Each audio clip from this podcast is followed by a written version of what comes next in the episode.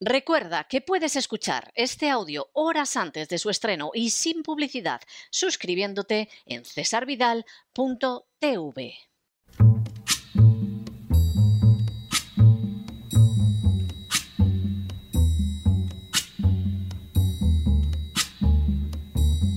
La voz con César Vidal, desde el exilio. When the night has come and the land is dark and the moon is the only light we'll see.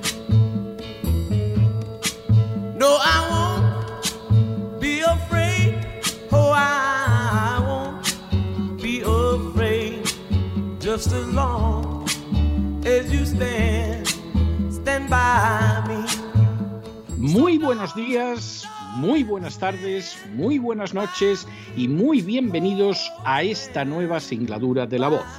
Soy César Vidal, hoy es el lunes 10 de enero de 2022 y me dirijo a los hispanoparlantes de ambos hemisferios, a los situados a uno y otro lado del Atlántico y como siempre lo hago desde el exilio. Corría el año 1576 cuando concluyó el proceso que la Inquisición llevó a cabo durante más de un lustro contra el erudito español conocido como Fray Luis de León. En el año 1569, Fray Luis de León había comenzado a participar en una comisión universitaria que tenía la finalidad de debatir la posible reimpresión de la Biblia de Batablo, una traducción de las Sagradas Escrituras realizada a partir del hebreo y no basada en la Vulgata latina, convertida por el Concilio de Trento en versión oficial de la Iglesia Católica. La tesis que sostenía Fray Luis de León y otros hebraístas era que siempre sería mejor utilizar una versión directamente tomada del texto hebreo original que de una traducción latina pero esa posición bastó para que fuera denunciado ante la Inquisición junto a Gaspar Grajal y a Martín Martínez de Cantalapiedra, también eruditos hebraístas de Salamanca. La denuncia, que se tradujo en arrojar en 1572 a los tres hebraístas a las mazmorras lóbregas de la Inquisición, arrancaba de varias razones. Por un lado, se encontraba el violento antisemitismo católico que expresamente manifestó su inquina hacia gente que, como Fray Luis de León, tenía sangre judía en sus venas. El simple hecho de contar con antepasados judíos convertía a Fray Luis de León en un sospechoso de herejía como si ésta pudiera transmitirse de manera genética. Por otro lado, se hallaba el enfrentamiento entre órdenes religiosas tan común a lo largo de la historia de la Iglesia Católica y que en esos momentos enfrentaba a los dominicos denunciantes con los agustinos denunciados. Finalmente, la envidia contra los sabios hebraístas desempeñó también un papel nada pequeño en el proceso, como llegaría a indicar el propio Fray Luis de León. Los tres hebraístas fueron acusados nada más y nada menos que de 73 cargos y estuvieron a punto de ser sometidos a tortura, como era habitual en los procesos inquisitoriales. Finalmente, tras casi cinco años, se dictó sentencia absolutoria, pero a esas alturas, Gaspar de Grajal había muerto hacía un año en la prisión inquisitorial como consecuencia de los inhumanos rigores a los que se había visto sometido. Por su parte, Martín Martínez de Cantalapiedra decidió que sería más prudente desaparecer por completo de la vida pública y se retiró de la enseñanza, muriendo apenas dos años después. En cuanto a Fray Luis de León, no volvió a escribir sobre temas relacionados con la exégesis del texto hebreo de la Biblia y se limitó a obras latinas y en lengua romance. Cuando regresó a dar clase, pronunció el primer día una frase que se haría célebre: Diquebamus externa die, es decir, decíamos ayer. En realidad, nada había cambiado en favor de la libertad y de la ciencia en una España que seguía sometida a las garras inhumanas del Santo Oficio. Pero Fray Luis de León quería con aquellas palabras pasar por alto cinco años de injusticia, de privaciones, de calumnias, de odios, de envidias, motivadas por los dominicos y ejecutadas por la Inquisición. Todo deseaba retomarlo en el punto donde había quedado suspendido de manera trágica un lustro antes. Hoy el programa La Voz retoma sus emisiones de la octava temporada tras las vacaciones de Navidad. Sin ánimo de ser exhaustivos, los hechos en estas semanas han sido los siguientes. Primero, el gobierno español siguió dejando de manifiesto una especial torpeza a la hora de enfrentarse con el coronavirus. La vacunación masiva no ha servido para detener la dolencia, aunque sí para acabar con las libertades y para enfrentar a los miembros de la sociedad entre sí. Segundo, el desempleo sigue siendo una plaga en España hasta el punto de que es la nación con una mayor tasa de desempleo de la Unión Europea, con cifras que son el doble de las de Francia o el triple de las de Alemania. Tercero, el déficit público español también ha seguido descontrolado hasta el punto de que ahora mismo, en enero de 2022, es muy superior al crecimiento de la economía y uno de los mayores de los dos últimos siglos de la historia de España. Cuarto, en paralelo, este mes será testigo de una colosal subida de impuestos encaminada fundamentalmente a mantener en pie el entramado de un Estado corrupto, ineficaz y costoso, y en especial los privilegios de castas concretas. Las grandes víctimas serán, como siempre, las clases medias. Quinto, el rey Juan Carlos pasó las Navidades fuera de España en medio de un silencio tan espeso que el propio diario monárquico ABC ni siquiera recordó el día de su cumpleaños. Sexto, en prisión y en las Navidades José Lomas, con más de 77 años, por el hecho de haberse defendido contra un delincuente que le asaltó en su casa de madrugada armado con una motosierra. Séptimo, un número creciente de españoles tendrá que elegir este invierno entre comer o poner la calefacción, dada la subida espectacular del precio de la factura de la energía. A decir verdad, España nunca ha sufrido unos precios semejantes a los de este año. Esa subida, derivada directamente de las acciones del gobierno socialcomunista, tiene lugar en medio de un invierno que pone en ridículo las tesis de los calentólogos sobre el calentamiento global. Octavo, las noticias sobre los efectos negativos de las denominadas vacunas contra el coronavirus no han dejado de aumentar, provocando reacciones populares contrarias y crecientes en naciones especialmente restrictivas como Austria, Australia o Italia. Noveno. A día de hoy, y de manera bien significativa, el coronavirus ha avanzado menos y ha causado menos muertes precisamente en las naciones menos vacunadas y con menos medidas restrictivas, como deja de manifiesto el continente africano. Décimo, en los medios españoles ha comenzado a sentirse una corriente de distanciamiento de las denominadas vacunas contra el coronavirus, se han manifestado las primeras opiniones contrarias a la vacunación de niños e incluso algún medio ha reconocido la existencia de la Agenda 2030, si bien se ha mostrado incapaz de explicarla de forma adecuada y se sigue manteniendo con la publicidad de instancias involucradas en el avance de la citada agenda. En términos generales, los medios de comunicación españoles siguen siendo voceros entusiastas de la Agenda 2030. Un décimo. A los 20 años de su aparición, el euro se debilita como moneda y plantea interrogantes sobre su futuro. Duodécimo.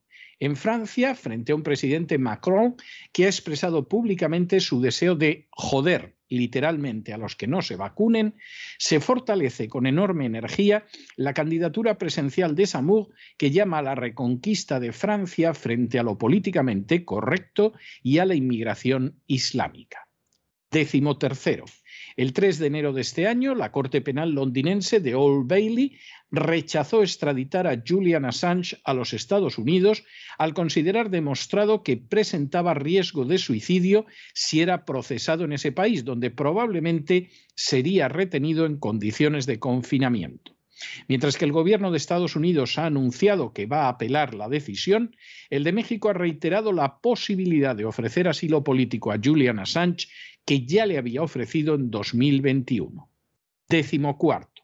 Estados Unidos sigue sufriendo de un notable deterioro de su peso y de su imagen en la política internacional tras la desastrosa retirada de Afganistán. Los anuncios repetidos llevados a cabo por fuentes británicas y americanas en el sentido de que Rusia tiene intención de invadir Ucrania en este mes de enero no han contribuido a fortalecer ni mejorar esa imagen, sino que incluso la han debilitado y empeorado más al poderse considerar que el actual gobierno americano estaría forzando las condiciones para el estallido de una guerra nuclear en Europa. Décimo quinto. En ese contexto, este año comenzó con una declaración conjunta de China, Estados Unidos, Francia, Reino Unido y Rusia, es decir, los miembros con derecho a veto en el Consejo de Seguridad de la ONU, afirmando que no puede haber ganadores en una guerra nuclear. Décimo sexto. El Partido Demócrata sigue intentando utilizar los tumultos del 6 de enero de 2021 como un ariete contra Donald Trump y el Partido Republicano en año electoral. Sin embargo, van emergiendo datos crecientes que apuntan a una implicación de agentes de la inteligencia americana en los citados hechos. Décimo séptimo. En paralelo, la gestión económica de la administración Biden sigue demostrando una penosa incapacidad en todas las áreas. La inflación continúa sin ser controlada.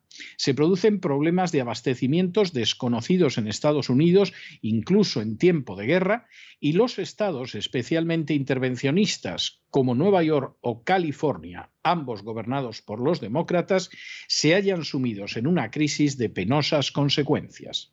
Décimo octavo. De manera semejante, la administración Biden sigue mostrándose incapaz de controlar el caos de inmigración ilegal creado en la frontera sur con su llegada al poder. Décimo noveno.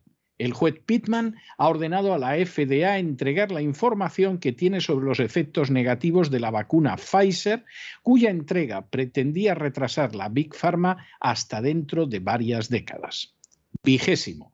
Igualmente, un juez australiano ha dado la razón al tenista Novak Djokovic frente al gobierno de Australia, anulando así la cancelación del visado para disputar el Open de Australia. Si el gobierno australiano pretendía dar una lección de totalitarismo a Djokovic, es obvio que ha perdido la batalla legal, además de la propagandística. Vigésimo primero. Distintos implicados en revoluciones de colores, como la de Ucrania, han aplaudido los desórdenes que han tenido lugar en Kazajstán recientemente, señalando que se trata de una nueva revolución de colores. Si efectivamente nos encontramos ante una maniobra subversiva encaminada a atacar a Rusia mientras aumenta la tensión en Ucrania, ha de decirse que esta vez todo parece indicar que ha fracasado de manera estrepitosa. Vigésimo segundo. En Hispanoamérica, el panorama electoral de este año será muy intenso. Habrá elecciones en Costa Rica, prácticamente convertida ya en un protectorado de la agenda globalista, en Brasil y en Colombia. Todo apunta a nuevos avances de la agenda globalista. De hecho, desde el año 2019, en 12 elecciones, se ha producido un cambio de poder en la dirección de la agenda globalista, salvo en el caso de Nicaragua, cuya legitimidad electoral ha sido rechazada de manera prácticamente general. Las oportunidades para el avance de la agenda globalista y la reducción de las naciones hispanoamericanas a la condición de meros protectorados son verdaderamente colosales. Vigésimo tercero. De manera más que reveladora, el Papa Francisco recibió a la comunista Yolanda Díaz en un encuentro oficial donde ambos se mostraron encantados. La política del Vaticano continúa siendo rabiosamente partidaria de la Agenda 2030, de la imposición de las vacunas del coronavirus y de la inmigración descontrolada. Vigésimo cuarto la celebración de la reunión del Foro de Davos, donde se continuaría el gran reseteo, ha pasado de enero al verano. En lugar de celebrarse entre el 17 y el 21 de enero en Davos, se ha anunciado que tendrá lugar a inicio del verano a causa del coronavirus. Vigésimo quinto. La intoxicación y la censura informativa relacionadas con la agenda globalista el coronavirus y las denominadas vacunas sigue siendo continua. Y vigésimo sexto, hoy hace un año de que YouTube censuró el canal de La Voz por dos semanas. La razón fue entonces el anuncio del programa del gran reseteo relacionado con Bill Gates. A día de hoy, el canal de La Voz en YouTube permanece clausurado en un acto intolerable de censura aplaudido de manera expresa por los partidarios ocultos o ya descubiertos de la agenda globalista. Cuando en diciembre, ayer, como quien dice, nos despedimos de la audiencia del programa La Voz por las vacaciones navideñas, les anunciamos que Dios mediante estaríamos de regreso el lunes 10 de enero y que seguiría funcionando durante estas fiestas el canal cesarvidal.tv. Ambas promesas las hemos cumplido. Hoy estamos ya de regreso y cesarvidal.tv no ha dejado de funcionar en estas vacaciones. A nuestro regreso nos encontramos con un panorama ciertamente sombrío. En España quedan de manifiesto la absoluta indiferencia de los distintos gobiernos por el bien de los ciudadanos, la absoluta falta de justificación del coste del aparato del Estado, el carácter criminal de los impuestos que pagan los españoles, la ineficacia colosal de las distintas administraciones y el sometimiento de la nación a una agenda globalista que solo servirá para seguir agravando su situación económica y social. En Hispanoamérica el año se dibuja como un inmenso campo de batalla donde la agenda globalista pretende reducir a las naciones del subcontinente a la condición de un simple rosario de protectorados privados de libertad y soberanía sin futuro ni independencia. La incapacidad para comprender esa realidad ha estado en la raíz de algunos de los grandes fracasos en el enfrentamiento con la agenda globalista. En Estados Unidos, a la pésima gestión económica de Joe Biden se suman el papel internacional disminuido de la nación y la crisis de la inmigración en la frontera sur. En el mundo, instancias globalistas como el Foro de Davos o las redes sociales avanzan hacia convertirse de manera expresa en nuestros guardianes. En la lista de esos guardianes, de forma abierta, aparecen lo mismo los Rothschild que el Vaticano. En paralelo, las redes sociales han decidido censurar los últimos jirones de libertad que aún tenemos y empujarnos hacia un sistema totalitario de control de la información y la expresión.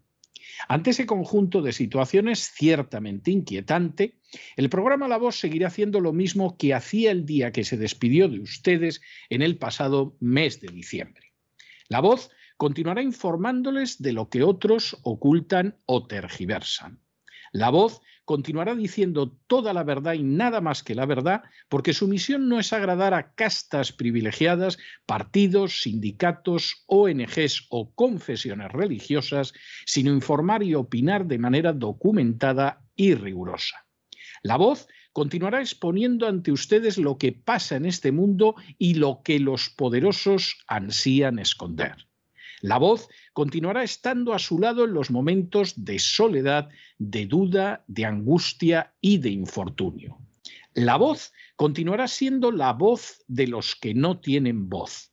La voz continuará diciendo lo mismo que decíamos ayer, aunque a diferencia del desdichado Fray Luis de León, no nos autocensuraremos en ningún momento para evitarnos problemas con las distintas inquisiciones, sino que seguiremos cumpliendo con nuestro deber en defensa de la libertad y de la verdad. Para ello, contamos solo con que ustedes nos sigan escuchando, con la profesionalidad extraordinaria de los miembros del equipo del programa y de manera muy especial con la ayuda de Dios que nos ha acompañado todos los días desde hace ocho temporadas. Así, lo que decíamos ayer lo vamos a seguir diciendo hoy y lo continuaremos diciendo en el futuro mientras Dios quiera. Y no se dejen llevar por el desánimo o la frustración, porque a pesar de que los poderosos muchas veces parecen gigantes, es solo porque se les contempla de rodillas y ya va siendo hora de ponerse en pie. Mientras tanto, en el tiempo que han necesitado ustedes para escuchar este editorial, la deuda pública española ha aumentado en cerca de 7 millones de euros, de los cuales una parte no pequeña va a sobornar, comprar y prostituir a los medios de comunicación. Muy buenos días, muy buenas tardes, muy buenas noches. Les ha hablado César Vidal desde el exilio. Que Dios nos bendiga.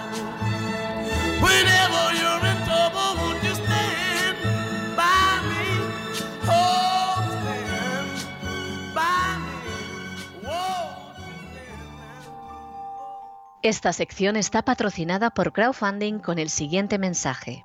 Nuestro Señor Jesucristo, el único Dios verdadero, es misericordioso y nuestro Salvador.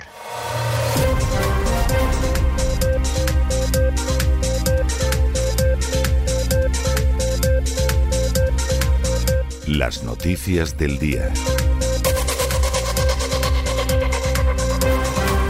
Estamos de regreso y estamos de regreso para entrar en nuestro boletín informativo. En el editorial, como saben ustedes, que sucede cada vez que regresamos de vacaciones, sean estas más prolongadas o más breves, siempre les damos una visión panorámica de cómo está el mundo en círculos concéntricos. Generalmente empezamos por España, seguimos por la Unión Europea, Hispanoamérica y vamos ampliando a todo el planeta. Y en ese sentido era obligado a hacerles una referencia a lo que ha pasado durante estas semanas, aunque no cabe la menor duda de que de muchas de esas cuestiones, vamos, han estado ustedes más que al día, porque en ningún momento hemos dejado de trabajar en cesarvidal.tv, tampoco hemos dejado de enviar tweets para informarles de cuestiones muy concretas. Empezamos nuestro boletín y lo empezamos, como siempre, en España, y lo empezamos con una noticia tremenda. El año 2020, 2021, el año 2021 acabó con un 31% de empresas más que se declararon en quiebra en España que en el año 2020. Se dice pronto, fueron más de 5.500 empresas que se declararon en concurso de acreedores y lejos de mejorar la economía el año pasado, como el gobierno se empeñó en hacernos creer, lo cierto es que era un 31% más. ¿Por qué? Bueno, pues miren ustedes, hay unos culpables directos de esa situación. Hay un grupo de personas que tienen las manos manchadas de la sangre de estas empresas. Hay un conjunto de personas que han conseguido que cierren 5.500 empresas y que sus empleados se vayan a la calle y que seguramente estas empresas no se abran nunca. ¿Quiénes? Los buscabonus de la agencia tributaria. Si los buscabonus de la agencia tributaria no hubieran caído sobre estas empresas como han caído, violando la legalidad, por supuesto manteniendo su cifra bochornosa de prevaricación y fraude de ley, que indica que pierden más del 51% de las causas que llegan a los tribunales, si ese grupo de sicarios absolutamente desalmados que desprecian la legalidad, pero que aman a sus bonus, pero vamos, más que a sí mismos, no hubieran caído sobre esas empresas, buena parte de esas empresas no hubiera quebrado jamás.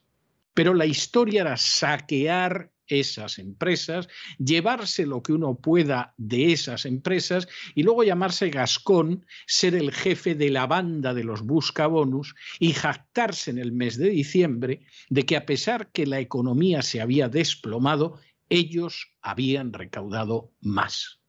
¿Quieren ustedes saber quién está detrás de la quiebra de esas empresas? ¿Quieren ustedes saber quiénes son los responsables de que esas familias no tengan ni un mendrugo de pan que llevarse a la boca? ¿Quieren ustedes conocer quiénes son los culpables directos de esa miseria y de ese hambre? Pues son los buscabonus de la agencia tributaria. Por supuesto, obedecen órdenes, claro, eso dijo Eichmann, y no le salvó de la horca en el tribunal que lo juzgó en Jerusalén, como por otro lado era de justicia, claro que obedecía órdenes. Claro que había gente por encima que había dado órdenes. Pero entre esas órdenes, con absoluta seguridad, que a los buscabonus de la agencia tributaria no les han dicho que pisoteen la legalidad. Y no les han dicho que tienen que llevar a cabo una cuestión de prevaricación sistemática que les hace perder más del 51% de las causas. Les habrán dicho que tienen que recaudar mucho, que se ganen el bonus, que sean todo lo hijo de Satanás que sea necesario, pero no les han dicho, por ejemplo, que ofendan a la legalidad, no les han dicho que vayan a por gente inocente, no les han dicho que los, los conviertan en víctimas. Esa chusma de buscabonus es responsable de la miseria de esta gente.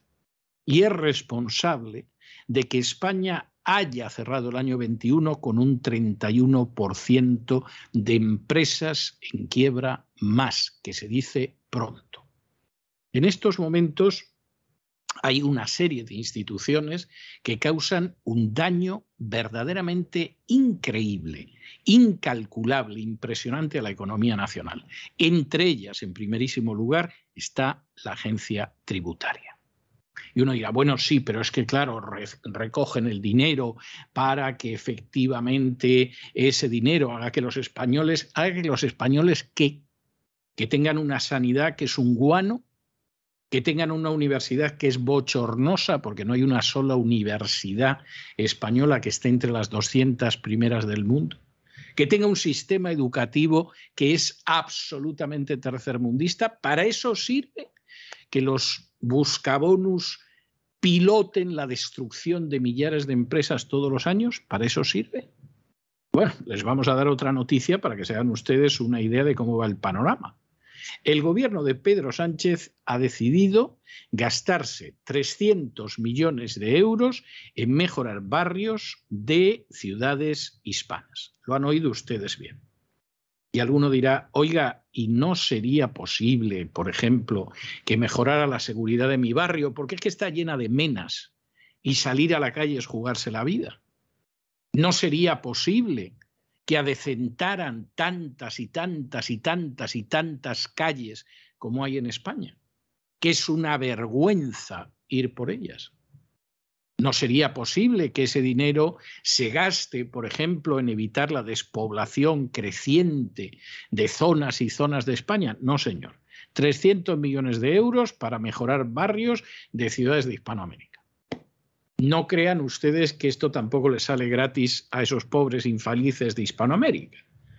Porque para que les den este dinero y se pueda llevar la mordida, el corrupto de turno, el corrupto nacional, pues hay que avanzar, por ejemplo, en ideología de género, en calentamiento global, etcétera, etcétera, etcétera.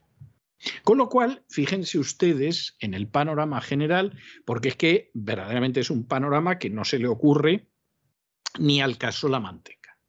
Los buscabonus quiebran empresas españolas, colocan a esa gente en la calle, la empujan a la miseria, para que luego el gobierno español, que no es nada más que una marioneta de la agenda globalista, pueda forzar, presionar, extorsionar a determinados países diciendo, te damos dinero, eh, pero apoya a los trans. Te damos dinero, pero a ver cuándo legalizas el matrimonio homosexual. Te damos dinero, pero oye, a ver si le das más airecillo al Día del Orgullo Gay. ¿Es o no es para indignarse? ¿Es o no es para ponerse a vomitar hasta que uno consigue expulsar todo el asco que lleva dentro? Pues esta es nuestra política interna y externa, la política española. Y por cierto, no crean ustedes que por esto España es más influyente en ninguno de estos países. Todo lo contrario, España es un cero a la izquierda en estos momentos en Hispanoamérica. Hombre, encantados de agarrar ese dinero calentito que le han sacado los buscabonus sicarios de la agencia tributaria a las pobres empresas a las que han empujado a la quiebra, pero no piensen ustedes que pintamos un pimiento en ningún país de Hispanoamérica, ni siquiera en los más pequeñitos y miserables. Esa es la realidad. Y en fin, como otras realidades, pues nosotros se la contamos con la ayuda de María Jesús Alfaya. María Jesús, feliz año nuevo, muy buenas noches, vamos adelante. Muy buenas noches, César. Muy buenas noches de nuevo en este nuevo año a los oyentes de La Voz. Y empezamos con las noticias de España, con noticias tristes, desagradables. En el año 2021 en España se declararon en quiebra un 31% de empresas más que en el año anterior, en el año 2020. Un total de 5.500 empresas se declararon en concurso de acreedores durante el año 2021, según los datos publicados por el Radar Empresarial de Accessor. Este dato viene provocado por el crecimiento de los concursos en sectores como el del comercio, con 1.090 procedimientos, 20,84% más que el año anterior. Y también en el sector de la construcción con 837 procedimientos, el 28,37% más. Además, España registra el mayor descontrol de inflación de las grandes economías del euro. El IPC español de diciembre superó al de Alemania e Italia y duplica al de Francia con riesgo de pérdida de competitividad de la economía española. Y mientras quiebran empresas en España sin recibir ninguna ayuda, o mientras los damnificados por el volcán de La Palma o de Filomena no reciben un euro de Pedro Sánchez, este, el, el, presidente de España, entrega el dinero de todos los españoles para, por ejemplo, reformar barrios en Latinoamérica. España va a contribuir con fondos públicos a la transformación urbana sostenible de América Latina. Lo hará a través de la Agencia Española de Cooperación Internacional para el Desarrollo, dependiente del Ministerio de Asuntos Exteriores. De este modo, ha decidido propiciar la dotación de espacios públicos, infraestructuras urbanas y viviendas adecuados a los eh, ciudadanos de América Latina, con el dinero de todos los españoles. Toda esta estrategia se enmarca en un contexto en el que el Gobierno de España está tratando de intensificar las relaciones con los países latinoamericanos. Y qué mejor forma de hacerlo que regándoles de fondos públicos de todos los españoles. Bueno, y por supuesto el gobierno sigue en la opacidad, sigue en lo opaco. ¿eh? Como decía en aquel eh, sketch tan gracioso de José Mota explicando cómo manipulaban las noticias en la secta, bueno, pues opaco no era ni mucho menos O Francisco, eh, opaco era que no se veía y el gobierno efectivamente se mantiene en la opacidad. De hecho, al gobierno se le ha exigido información, nada menos que 425 peticiones de documentación, que en fin se dice pronto. Documentación que tiene que ver con el coronavirus, sobre todo la gestión del coronavirus y con la crisis económica. Bueno, ¿qué es lo que hace el gobierno en este sentido? Al gobierno le importa un pimiento. El gobierno no entrega la documentación. No hay manera de saber, cómo han gestionado la crisis del coronavirus. A la vista está que muy mal, pero hay multitud de datos que serían de enorme relevancia que, por supuesto, el gobierno no da. Un gobierno que forzó medidas que ha declarado inconstitucionales el Tribunal Constitucional, medidas en relación con la crisis del coronavirus, y que, en fin, como saben ustedes, pues evidentemente no ha dimitido nadie, nadie va a responder y todos siguen haciendo el mal, como si fuera la agencia tributaria mismamente, sin ir más lejos, que evidentemente no responde de nada cuando buena parte de la gente que desarrolla sus funciones de buscabonus debería estar en prisión por fraude de ley y por prevaricación, cosa que desde luego en estos momentos parece que no. En estos momentos parece que no. Pero Dios sabe lo que puede pasar en cualquier momento, sobre todo si la economía nacional quiebra. Y el pueblo pide responsabilidades. Y de pronto dicen, hay un grupo de buscabonus que han quebrado miles y miles y miles y miles y más miles de empresas y han dejado a centenares de miles de personas en la calle para cobrar su buscabonus. Y entonces, bueno, las cosas que pueden llegar a suceder. El gobierno socialcomunista español está ocultando información a la ciudadanía, datos, por ejemplo, sobre la gestión de la crisis sanitaria por el COVID-19 y también sobre la crisis económica o sobre problemáticas sociales. Información solicitada por la oposición que se ampara en la Constitución, que obliga al Ejecutivo a responder. Entre los documentos que el gobierno de Pedro Sánchez no quiere entregar se encuentran las actas de las reuniones celebradas para hacer frente al COVID antes del estado de alarma. También el informe del Departamento de Seguridad Nacional sobre los datos utilizados por la Comisión Interministerial sobre el coronavirus o el informe de sanidad sobre el grado de cumplimiento de las recomendaciones de la Organización Mundial de la Salud.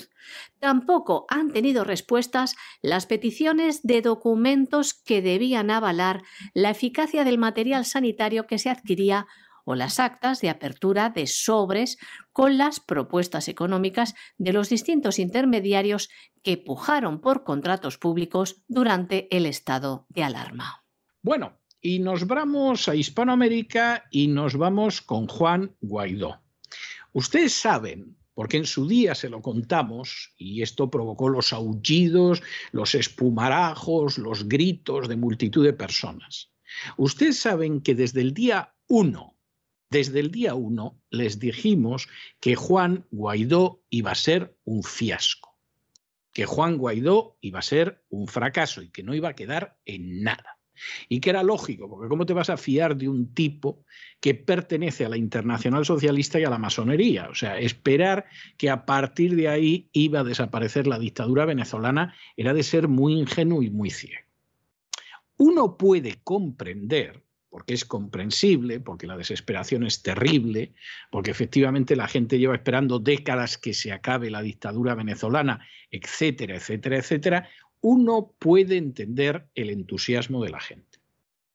Puede incluso entender a aquellos que mandaban un mensaje y decían, y esta noche va a llamar Guaidó y va a decir que tienen hasta las 24 horas para irse y se tienen que ir. Y tú decías, pero por amor de Dios, pero ¿cómo puede usted pensar en un disparate semejante?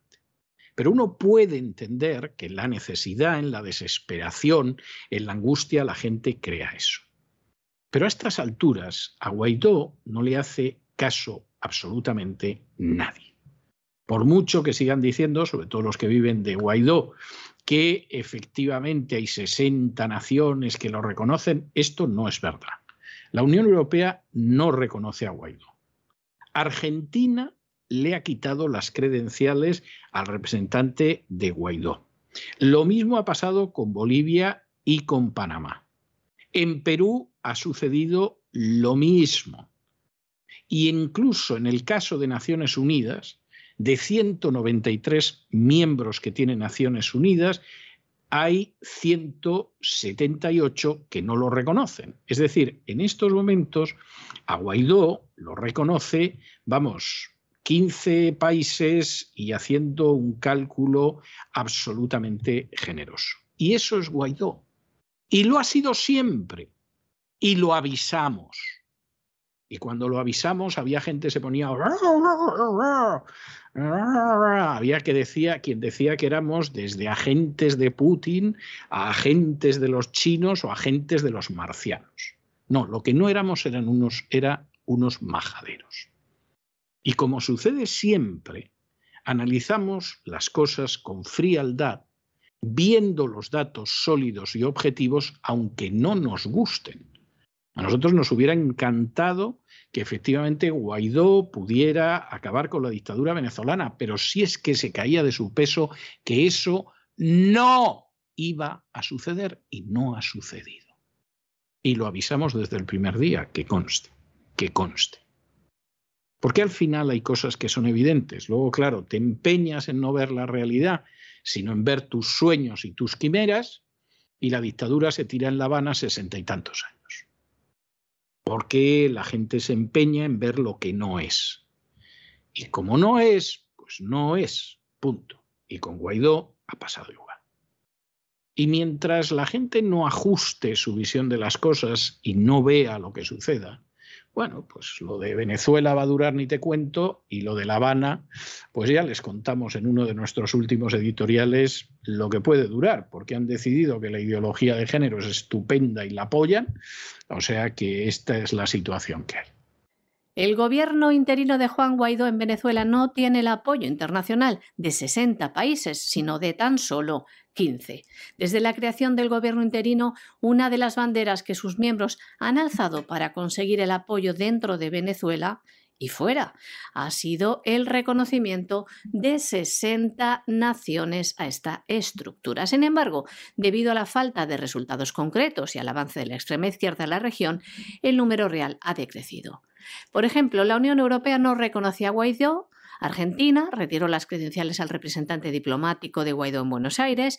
Bolivia y Panamá, por ejemplo, le quitaron las credenciales a Fabiola Zabarce. Y en Perú, con la entrada de Pedro Castillo, rompió con Guaidó y apoyaba a Maduro. También la ONU hizo el reconocimiento de las credenciales de manera formal para ver si se reconocían los representantes de Maduro. De 193 países, 178 dijeron que sí lo reconocían. Eso quiere decir que a Guaidó solo lo reconocen 15 países. Les comentábamos en el editorial de hoy que en estos últimos años se han ido produciendo una serie de cambios en la política en Hispanoamérica, en la cual se ha producido siempre un cambio en la otra dirección, aunque sea para respaldar la agenda globalista, que funciona también, que funciona con los de un lado y con los de otro, como les hemos contado en multitud de ocasiones. La única excepción en este sentido ha sido la de Nicaragua. La de Nicaragua, cuyas últimas elecciones, pues a nadie se le ha ocurrido decir que eso era medianamente aceptable, porque efectivamente no lo era, habrán felicitado a Daniel Ortega porque a ver qué remedio, pero lo cierto es que Daniel Ortega asume su cuarto mandato consecutivo y lo asume pues evidentemente con una crisis de legitimidad tremenda. Llevan el poder desde el año 2007, que se dice pronto. Y con estas últimas elecciones, pues teóricamente se podría quedar hasta el 2027 si es que le aguanta la salud, con lo cual serían 20 años seguidos en el poder. A Daniel Ortega se le acabó en su día el carbón desde el momento en el que ya no pudo satisfacer a una serie de castas.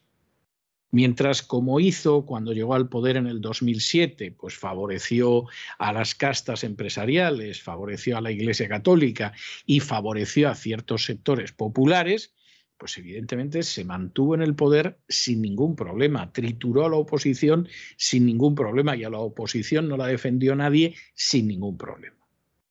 El problema es lo que suele suceder con los regímenes socialistas y es que se acaba el dinero.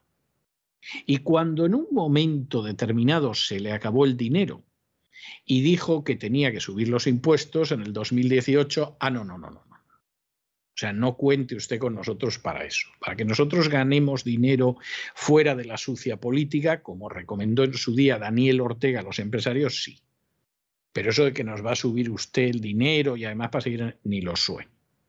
Y eso lleva a una crisis al régimen que además va vinculada al hecho de que Daniel Ortega pues no es un jovenzuelo. Daniel Ortega tiene 76 castañas, que se dice pronto.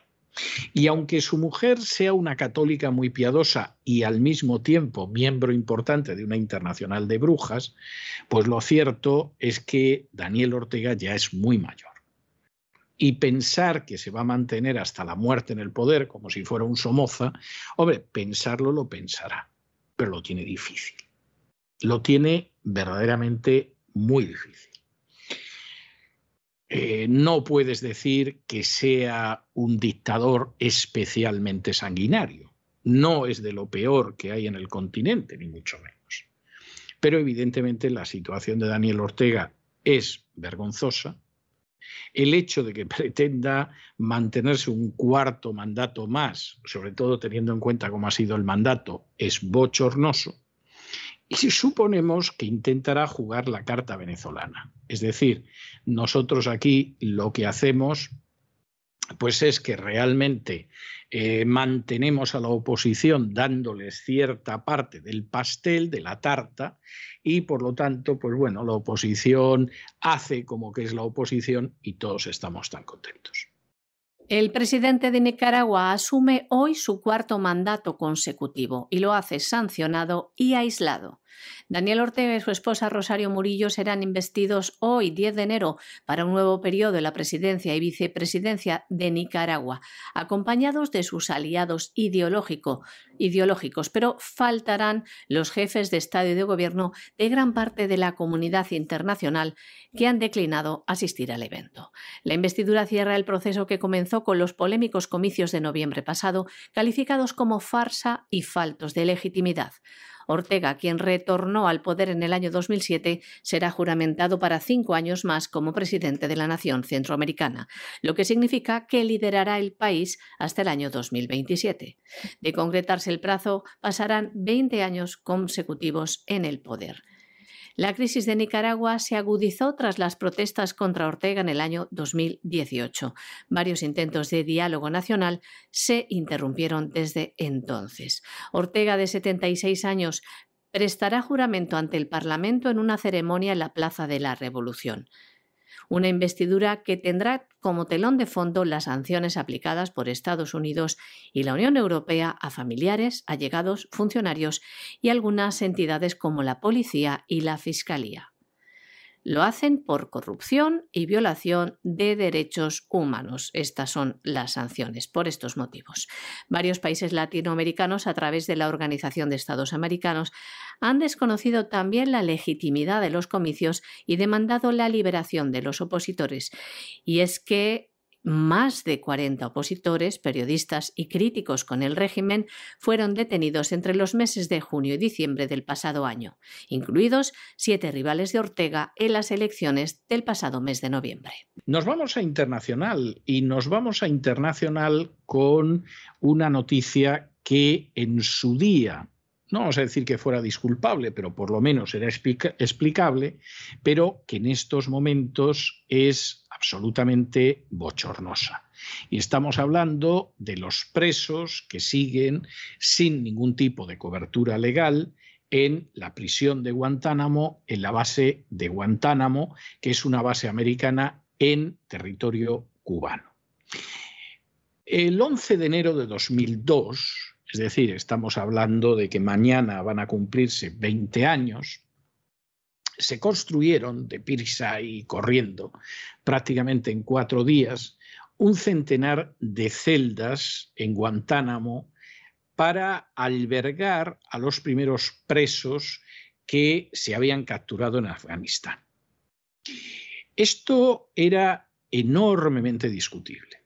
Y esto era enormemente discutible porque o los presos eran presos militares, habían sido capturados en las operaciones militares de Afganistán, y entonces tendrían que haber sido internados en campos de prisioneros sujetos a las leyes de guerra, o bien se consideraba que no eran eh, prisioneros de guerra, sino que lo que eran eran delincuentes y entonces había que trasladarlos a Estados Unidos encerrarlos en una prisión, seguramente federal, y por supuesto aplicarles toda la cobertura legal que pudieran tener.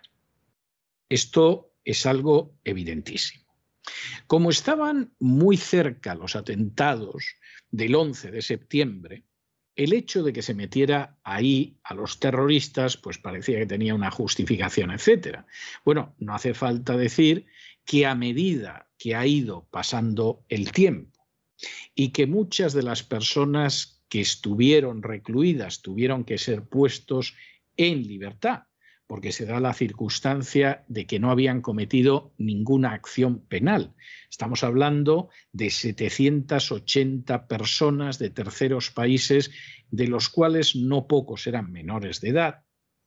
Que en estos momentos se mantenga, tras 20 años, a 39 presos sin juicio, es una vergüenza. Esto es una vergüenza. Esto no tiene ningún sentido de cercanía de los hechos, porque han pasado 20 años.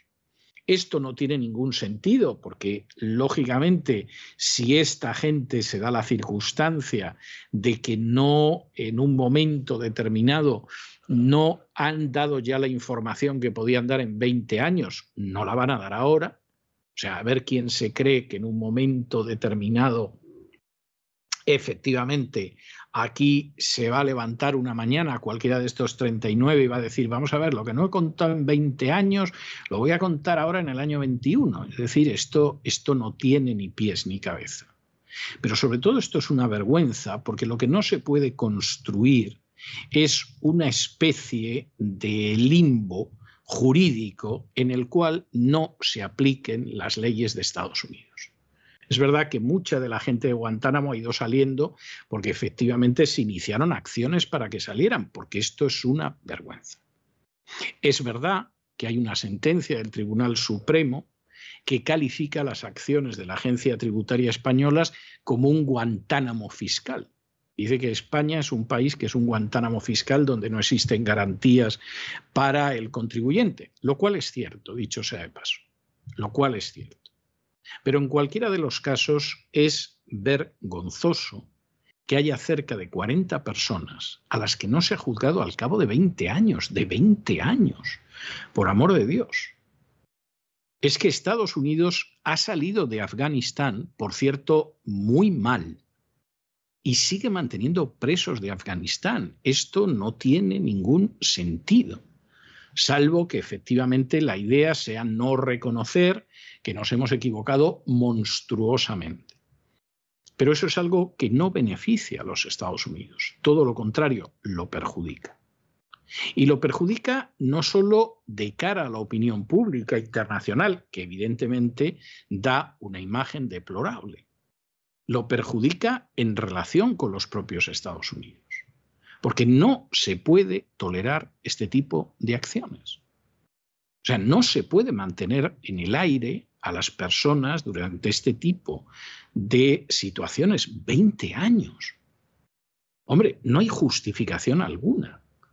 O lo juzga usted y lo ahorca o lo que considere conveniente, etcétera, o lo pone usted en libertad y además tendrá usted que indemnizarlo, porque le ha quitado 20 años de su vida.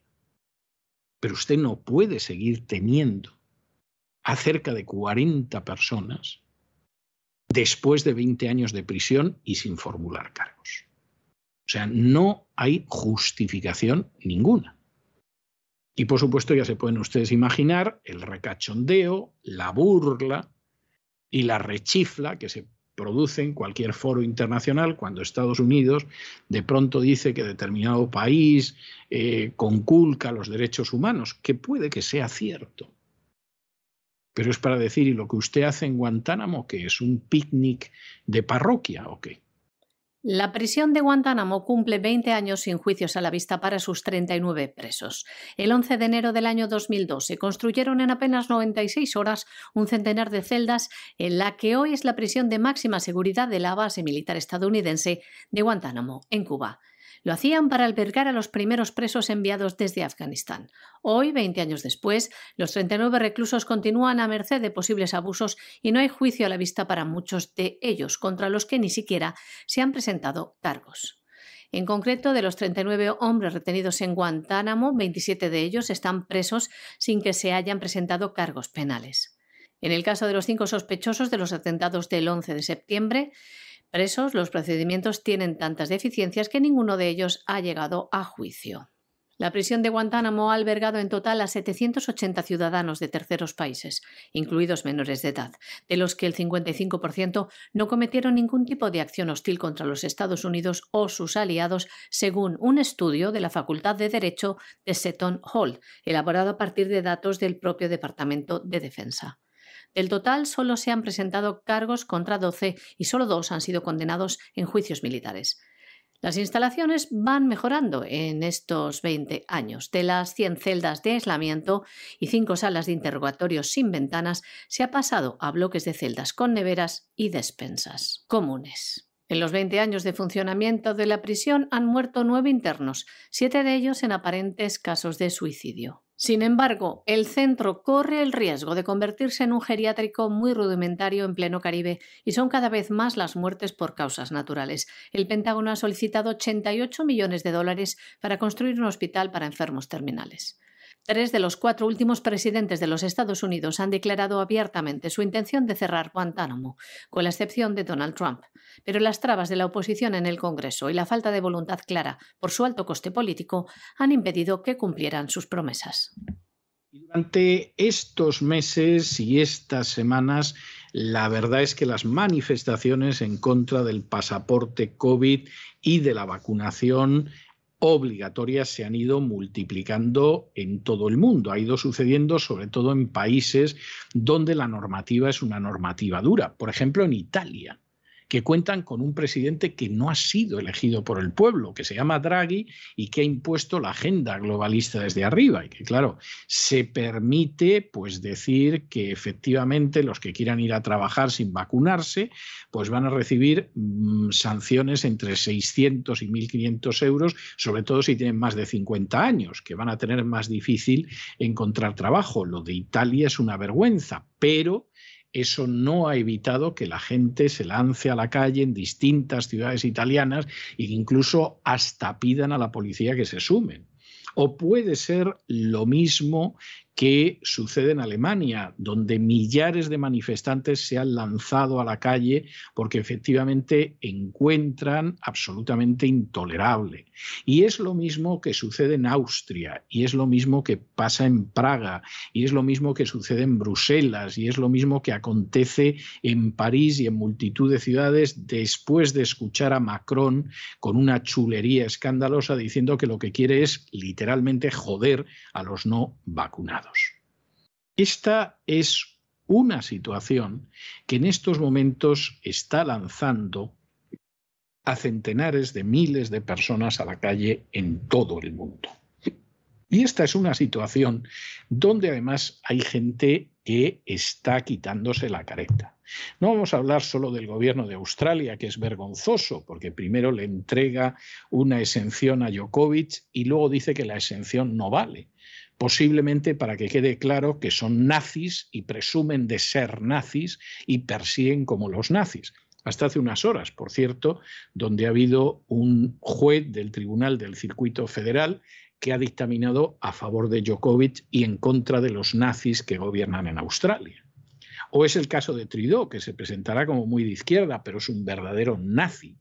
Y ha reconocido, y pueden ver ustedes el vídeo, que están pisoteando las leyes, que están pisoteando la Constitución y que lo van a seguir haciendo para imponer la vacuna.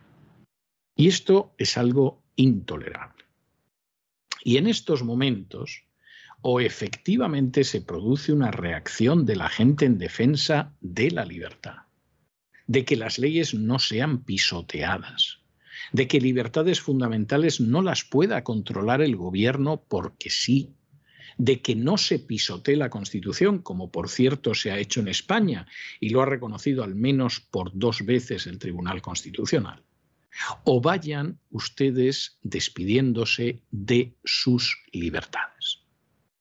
Porque si efectivamente se recurre a los argumentos más especiosos, por no decir más ridículos y más estúpidos, para acabar con la libertad, en cualquier momento encontrar un argumento aparentemente más sólido para acabar con la libertad va a ser muy fácil. Y si cualquiera puede acabar con el rango de leyes, y cualquiera puede acabar en un momento determinado con los derechos fundamentales, y cualquiera puede pisotear la Constitución y encima decirlo, como lo dice Trido, bueno, pues verdaderamente vamos hacia una dictadura nazi no me atrevo a decir fascista porque es que Mussolini no hubiera dicho nunca lo que ha dicho Trudeau. Mussolini no hubiera dicho nunca lo que han dicho determinados comunicadores en radio, en televisión, en prensa escrita. Esto va muchísimo más allá del fascismo. El fascismo es un juego de niños comparado con lo que estamos viviendo. Y ustedes son los que tienen que decidir si defienden su libertad o agachan la cabeza y entonces pues vamos hacia una dictadura nazi en la cual van a totalmente implementar la Agenda 2030 y en fin, ríase de cualquier dictadura que haya sufrido y padecido el género humano. Ante la imposición ilegal de la vacunación obligatoria en muchos países y ante la discriminación que están sufriendo los no vacunados por, por ejemplo, impedirles acceder a lugares públicos si no pueden justificar que están vacunados, miles de ciudadanos han salido a las calles para protestar por esta vulneración de derechos fundamentales. Y es que la deriva totalitaria que han tomado gobiernos de diversos países es cada vez mayor. Si no miren algunos ejemplos. Italia impondrá multas de hasta 1.500 euros a los no vacunados. Los italianos de más de 50 años no vacunados serán multados con 100 euros y quienes intenten ir a trabajar sin haber recibido el pinchazo recibirán sanciones de entre 600 y 1.500 euros, mientras que por acceder a las tiendas sin al menos presentar una prueba anti-COVID habrá que pagar hasta 1.000 euros. Son las nuevas restricciones adoptadas por el gobierno italiano. Lo curioso es que con el 90% de la población vacunada, Italia tiene récord de contagios por COVID. Y en Alemania el gobierno quiere imponer la vacunación obligatoria por ley, pero la resistencia contra el gobierno en las calles y la autorización que tiene que tener del Parlamento parece que no va a hacer esto posible hasta por lo menos el próximo mes de junio. La justificación para esta imposición del gobierno es evitar, dicen, un posible colapso del sistema sanitario. Por todo ello, miles de manifestantes han salido a las calles en ciudades alemanas como Hamburgo. Y durante este fin de semana han sido multitudinarias las manifestaciones de la gente que ha salido a protestar por este ataque a las libertades individuales.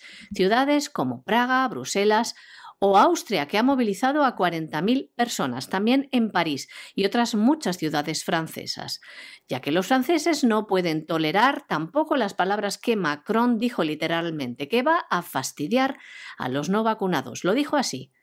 A los no vacunados tengo muchas ganas de fastidiarlos, de modo que vamos a seguir seguir haciéndolo hasta el final. Esa es la estrategia. Vergonzoso escuchar esto del presidente de una nación. En estas manifestaciones masivas en Francia también han participado los chalecos amarillos o sindicatos de la izquierda, también políticos de la derecha como Florian Philippot, que han denunciado la tiranía, la segregación y la separación de miles de personas. Para luchar contra este totalitarismo, más de 100.000 personas se han manifestado este fin de semana en Francia. En España también han salido a las calles en ciudades como Las Palmas de Gran Canaria con gritos a favor de la libertad. Los medios de comunicación les llaman negacionistas y ellos reivindican el término de respiracionistas.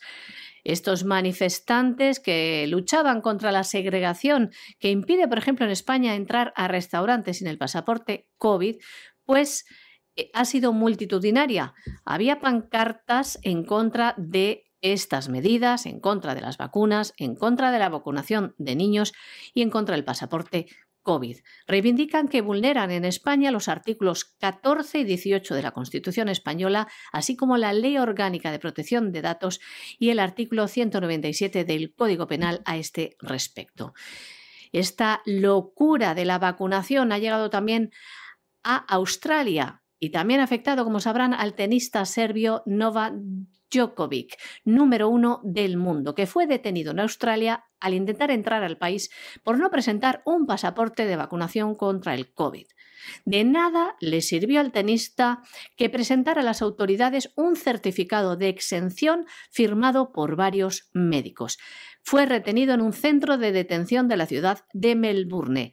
Retenido desde el pasado jueves, ha sido puesto en libertad hace tan solo unas horas, cuando el juez del Tribunal del Circuito Federal del Gobierno ha fallado a favor del tenista y ordenaba su inmediata liberación antes de media hora desde el fallo.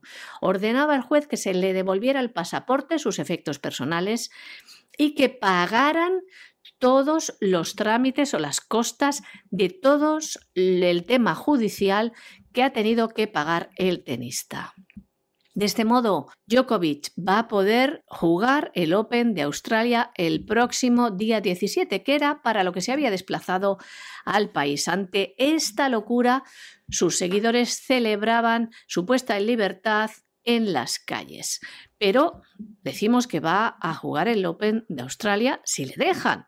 Fíjense, la inquina del gobierno australiano, que el ministro de Inmigración, Alex Hawke, pese al fallo judicial, se está planteando expulsar al tenista del país utilizando su potestad para revocar el visado, amparándose en el artículo 133c de la Ley de Inmigración australiana. Y como ven, esta locura llega también hasta Canadá, donde el primer ministro Justin Trudeau asegura que los no vacunados son anticiencia, misóginos y racistas y no les va a tolerar. Tremendo la deriva que está llevando el mundo, la falta de libertades y el acoso a los no vacunados. Y hasta aquí hemos llegado con nuestro boletín informativo de hoy. María Jesús, muchas gracias, muy buenas noches. Muchas gracias César, muy buenas noches, buenas noches a los oyentes de La Voz. Pero ya lo saben, no se vayan, no se vayan, porque vamos a regresar enseguida con el Despegamos primero de este año 2022 con don Lorenzo Ramírez. Y luego, como es lunes, ya saben que tenemos programa doble y sesión continua de cultura.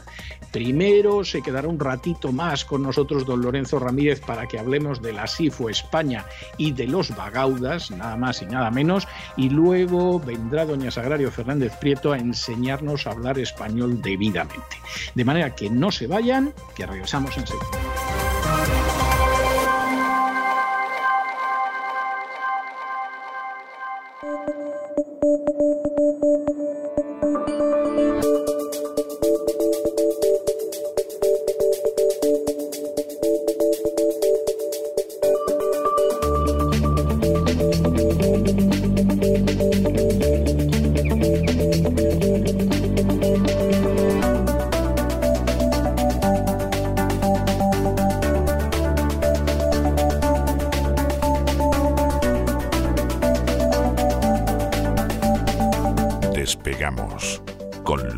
Ramírez. Corremos raudos y veloces hacia nuestro avión, atravesamos el umbral, nos tiramos en plancha sobre los asientos, nos abrochamos los cinturones, despegamos y en fin nos vamos elevando por los aires hasta alcanzar nuestra altura y nuestra velocidad de crucero Don Lorenzo, ¿qué hace usted, qué hace usted con una motosierra? ¿Piensa usted asaltar a un octogenario para que al pobre octogenario lo metan en prisión indefinidamente por defenderse? En fin, explíqueme usted qué piensa usted destruir de manera total con la motosierra. Feliz año a todo esto, feliz año. Menudo arranque, don César. Eh, muy buenas noches, muy buenos días, muy buenas tardes. Eh, parezco el protagonista de la matanza de Texas, ¿verdad? Totalmente, ¿eh? con cara de bueno, todo tengo que decirlo, pero en fin, intranquiliza. Ahora ya sabe usted, ¿eh? con una motosierra en la mano, usted puede atacar a un viejo que como el pobre viejo se defienda es a él al que le meten en la cárcel y ahí le dejan indefinidamente. Y si juega al tenis ya, si juega al tenis ¡Oh! ya es serbio, entonces ya lo pusieron a la ya, ya entonces está perdido, vamos, o sea, ya le ponen la cabeza en el tajo para que usted le pase la motosierra encima, ¿sí? ¿Qué tiempos estamos viviendo? Pues sí, aquí estamos, ¿no? Un año más, ese año 2 DC, después del COVID, o el 3, según se quiera llevar la contabilidad, ¿no? Porque hablando con rigor, habría que decir que después del COVID, nada de nada, ¿no? Porque vaya fin de año y comienzo de 2022, don César. Ha pillado el virus hasta el apuntador. Usted y yo, sin ir más lejos. Sin ir más lejos, sin ir más lejos. Yo he pescado el virus. Tengo que decir que hubo dos días que a eso de la noche tuve una fiebre de 38 grados, que hemos sabido miles de veces en mi vida que he tenido mucha más fiebre, dos días seguidos, una cierta sensación de cansancio y se acabó el coronavirus. yo lo pillé, a mí, me, a mí me pegó relativamente bien y eso soy deportista y tomo vitaminas y estas cosas, pero bueno, ahí hay muchos componentes que se nos escapan. Afortunadamente no tuve que visitar el hospital, mi mujer tuvo que ir unos días eh, allí y bueno, allí pues lo que estaba era rodeado de personas ¿no? que estaban sufriendo la enfermedad, la mayor parte de ellas con la pauta completa. ¿no? La verdad es que hay algunos que lo están pasando, lo han pasado con síntomas más leves, otros más graves, vacunados, no vacunados, de unas cepas, de otras porque nadie sabe realmente qué variante del famoso SARS-CoV le ha tocado, ¿no? Esto es como cuando uno compra cromos, ¿no? Sí, sí, es, es difícil saber cuál ha tocado, sí. Sí, sobre todo si no te hacen ninguna prueba para, para ver si te ha tocado, ¿no? Porque no veas lo que está pasando en España, don César. Esto es- ha sido una epidemia, pero de bajas laborales. Todo el mundo corriendo a por su test de antígenos para ver si da positivo. Y de esta manera, pues se cogían una baja, ¿no? También ha sucedido en nuestros Yo, tiempos. yo no quiero decir nada, pero me cuentan que hay algunas regiones españolas que ha sido acabarse las vacaciones de Navidad y de pronto todo el mundo ha caído enfermo de coronavirus. Bueno, en algunas, En en, algunas de estas comunidades autónomas se empezaron a poner la gente enferma cuatro o cinco días antes de Nochebuena. Lógico, lógico. Cuatro o cinco días ya empezaban. Y luego, claro, con tanto vídeo este que hay en las redes sociales, ¿no? Que hay gente que le está haciendo, que le está haciendo el test de antígenos pues a una naranja, al grifo de agua, y está dando positivo, ¿no? Algunos dicen que con Coca-Cola también da positivo. Claro, hay que tener en cuenta no es que, no es que las naranjas tengan el, el SARS-CoV-2, bueno, también puede ser que el propio test de antígenos que se esté utilizando pues eh, sea, eh, iba a decir de los chinos, pero en este caso, en este caso yo casi me fiaría más de un test chino que de, que de otro país, ¿no? Pero básicamente eh, esto tiene un mecanismo que es que hay un líquido, ¿no? Un líquido que es el que hace reacción, ¿no? Y ese es el líquido que falla en esas pruebas, es decir, la gente no echa esas gotas de naranja en el tubo, en el tubo extractor, sino que los ponen directamente y por un tema de pHs hay muchas explicaciones, dan positivo, pero claro, ya sabe usted, don César, cómo somos en España, entre que fallan, que no son 100% fiables y tal, y que hacemos la prueba con una naranja o con Coca-Cola, pues más de uno se ha pillado la baja. Yo hay que, tengo que romper una lanza. Como más de uno, me cuentan que decenas de miles. sí, sí, decenas de, decenas de miles. Eh, yo he estado visitando centros de salud, eh, que bueno, que eso sí que es como la matanza de Texas, pero más que nada porque no hay nadie. Eh, no hay nadie, ni pacientes, ni médicos tampoco. No hay nadie. Yo creo que hemos asistido completamente, el que tuviera alguna duda ya directamente, ya no al fracaso de la atención primaria por colapso, sino directamente porque los médicos han decidido eh, no hacer su trabajo. Yo lo siento mucho. Lo siento mucho por los profesionales que están ahí a pie del cañón, eh, sobre todo por esos profesionales que van a sustituir a los médicos principales cuando se van de vacaciones y todo esto, que la verdad es que trabajan y, y- y es, encomiable su labor y lo- los que están ahí a pie del cañón, la verdad es que pues tienen que recibir eh, mucho más apoyo del que reciben, pero eh, lo de la atención primaria en España es una vergüenza propia de un Estado fallido, absoluto, su- eh, de país subdesarrollado. Yo me he acordado mucho ¿no? de, de- de lo que hemos estado hablando durante todo este año, porque lo he vivido prácticamente en primera persona. ¿no? Decía que yo quiero romper una lanza a favor de los test de antígenos. A ver, no son 100% fiables, pero tampoco son una escopeta de feria. ¿eh? Mm, es decir, cuando uno se hace un test de esto, bueno, pues luego tiene su PCR, sus cositas. ¿eh? A mí no me han hecho PCR, don César. De hecho, a mí no me ha llamado nadie. Esto es, muy curioso porque fui yo el que llamé a la comunidad de Madrid. Navidades, hay que descansar, vamos, Fui es que yo se ve llamé a la claro. comunidad de Madrid, llamé yo a la comunidad de Madrid para avisar, ¿no? Se supone que es lo que hay que hacer, ¿no? Por lo de la trazabilidad y todo esto. Y me dijeron, pero usted, usted necesita la baja. Y digo, no, yo no. Yo, yo soy trabajador autónomo. Y dice, bueno, pues entonces no se preocupe, quédese usted en su casa y se pone muy malo, vayas al hospital, ¿no? Esa ha sido toda la atención sani- sanitaria que he tenido en España, ¿no? Pero bueno, yo creo Que, somos, ¿cuál es la 104 sanidad del mundo, no? La sí, ya española. no sé en qué puesto estamos, ya no ya sé no sé en qué puesto. estamos. Estamos sí. ya en el menos tres, en el subsuelo absoluto, ya donde están Aunque todas es las creativa, ¿eh? es creativa porque en TikTok y otros sitios no paran de aparecer vídeos de enfermeras bailando, por cierto, muy mal, ¿eh? muy mal, muy mal. Bueno, muy y mandar un abrazo ya que estamos, ya que estoy zumbándole a, a- a todo lo que se mueve por encima y por debajo del agua. Un abrazo a los señores del Zendal, que tienen unos, marav- unos maravillosos profesionales, a pesar de los sindicatos que se intentaron cargar ese hospital, que además es un hospital que yo creo que, que es puntero en, en Europa en el tratamiento de enfermos de COVID y que además, bueno, pues insisto, les mando un fuerte abrazo. ¿no? Vamos a ver, este año me he propuesto, don César, afinar aún más la puntería, porque yo creo que va a ser el año, César, en el que más trampas vamos a tener esa ciénaga de propaganda de cualquiera de las múltiples trincheras que están ya acabadas, ¿verdad? Ya incluso con barro, ya tienen barro, integradas por ejércitos de múltiples colores, ¿verdad? Los rojos, los verdes, los azules, los naranjas. Naranja queda alguno por ahí. Mm, alguno es amigo de Centeno, yo que se lo haga mirar, don Roberto, porque ¿eh? hay que... Bueno, están en los últimos tiempos de un optimismo. Yo lo, se lo comentaba esto a don Roberto hace unos días y me decía, dice, pero es buen chaval. No, no, no, Dios, si no tengo consta, ninguna duda de que es un buen chaval, es una persona educada y, y cortés y, y todo lo demás, digo, pero vamos, está de un optimismo sobre la situación económica en España que, que- que es que no sé qué se fuma últimamente.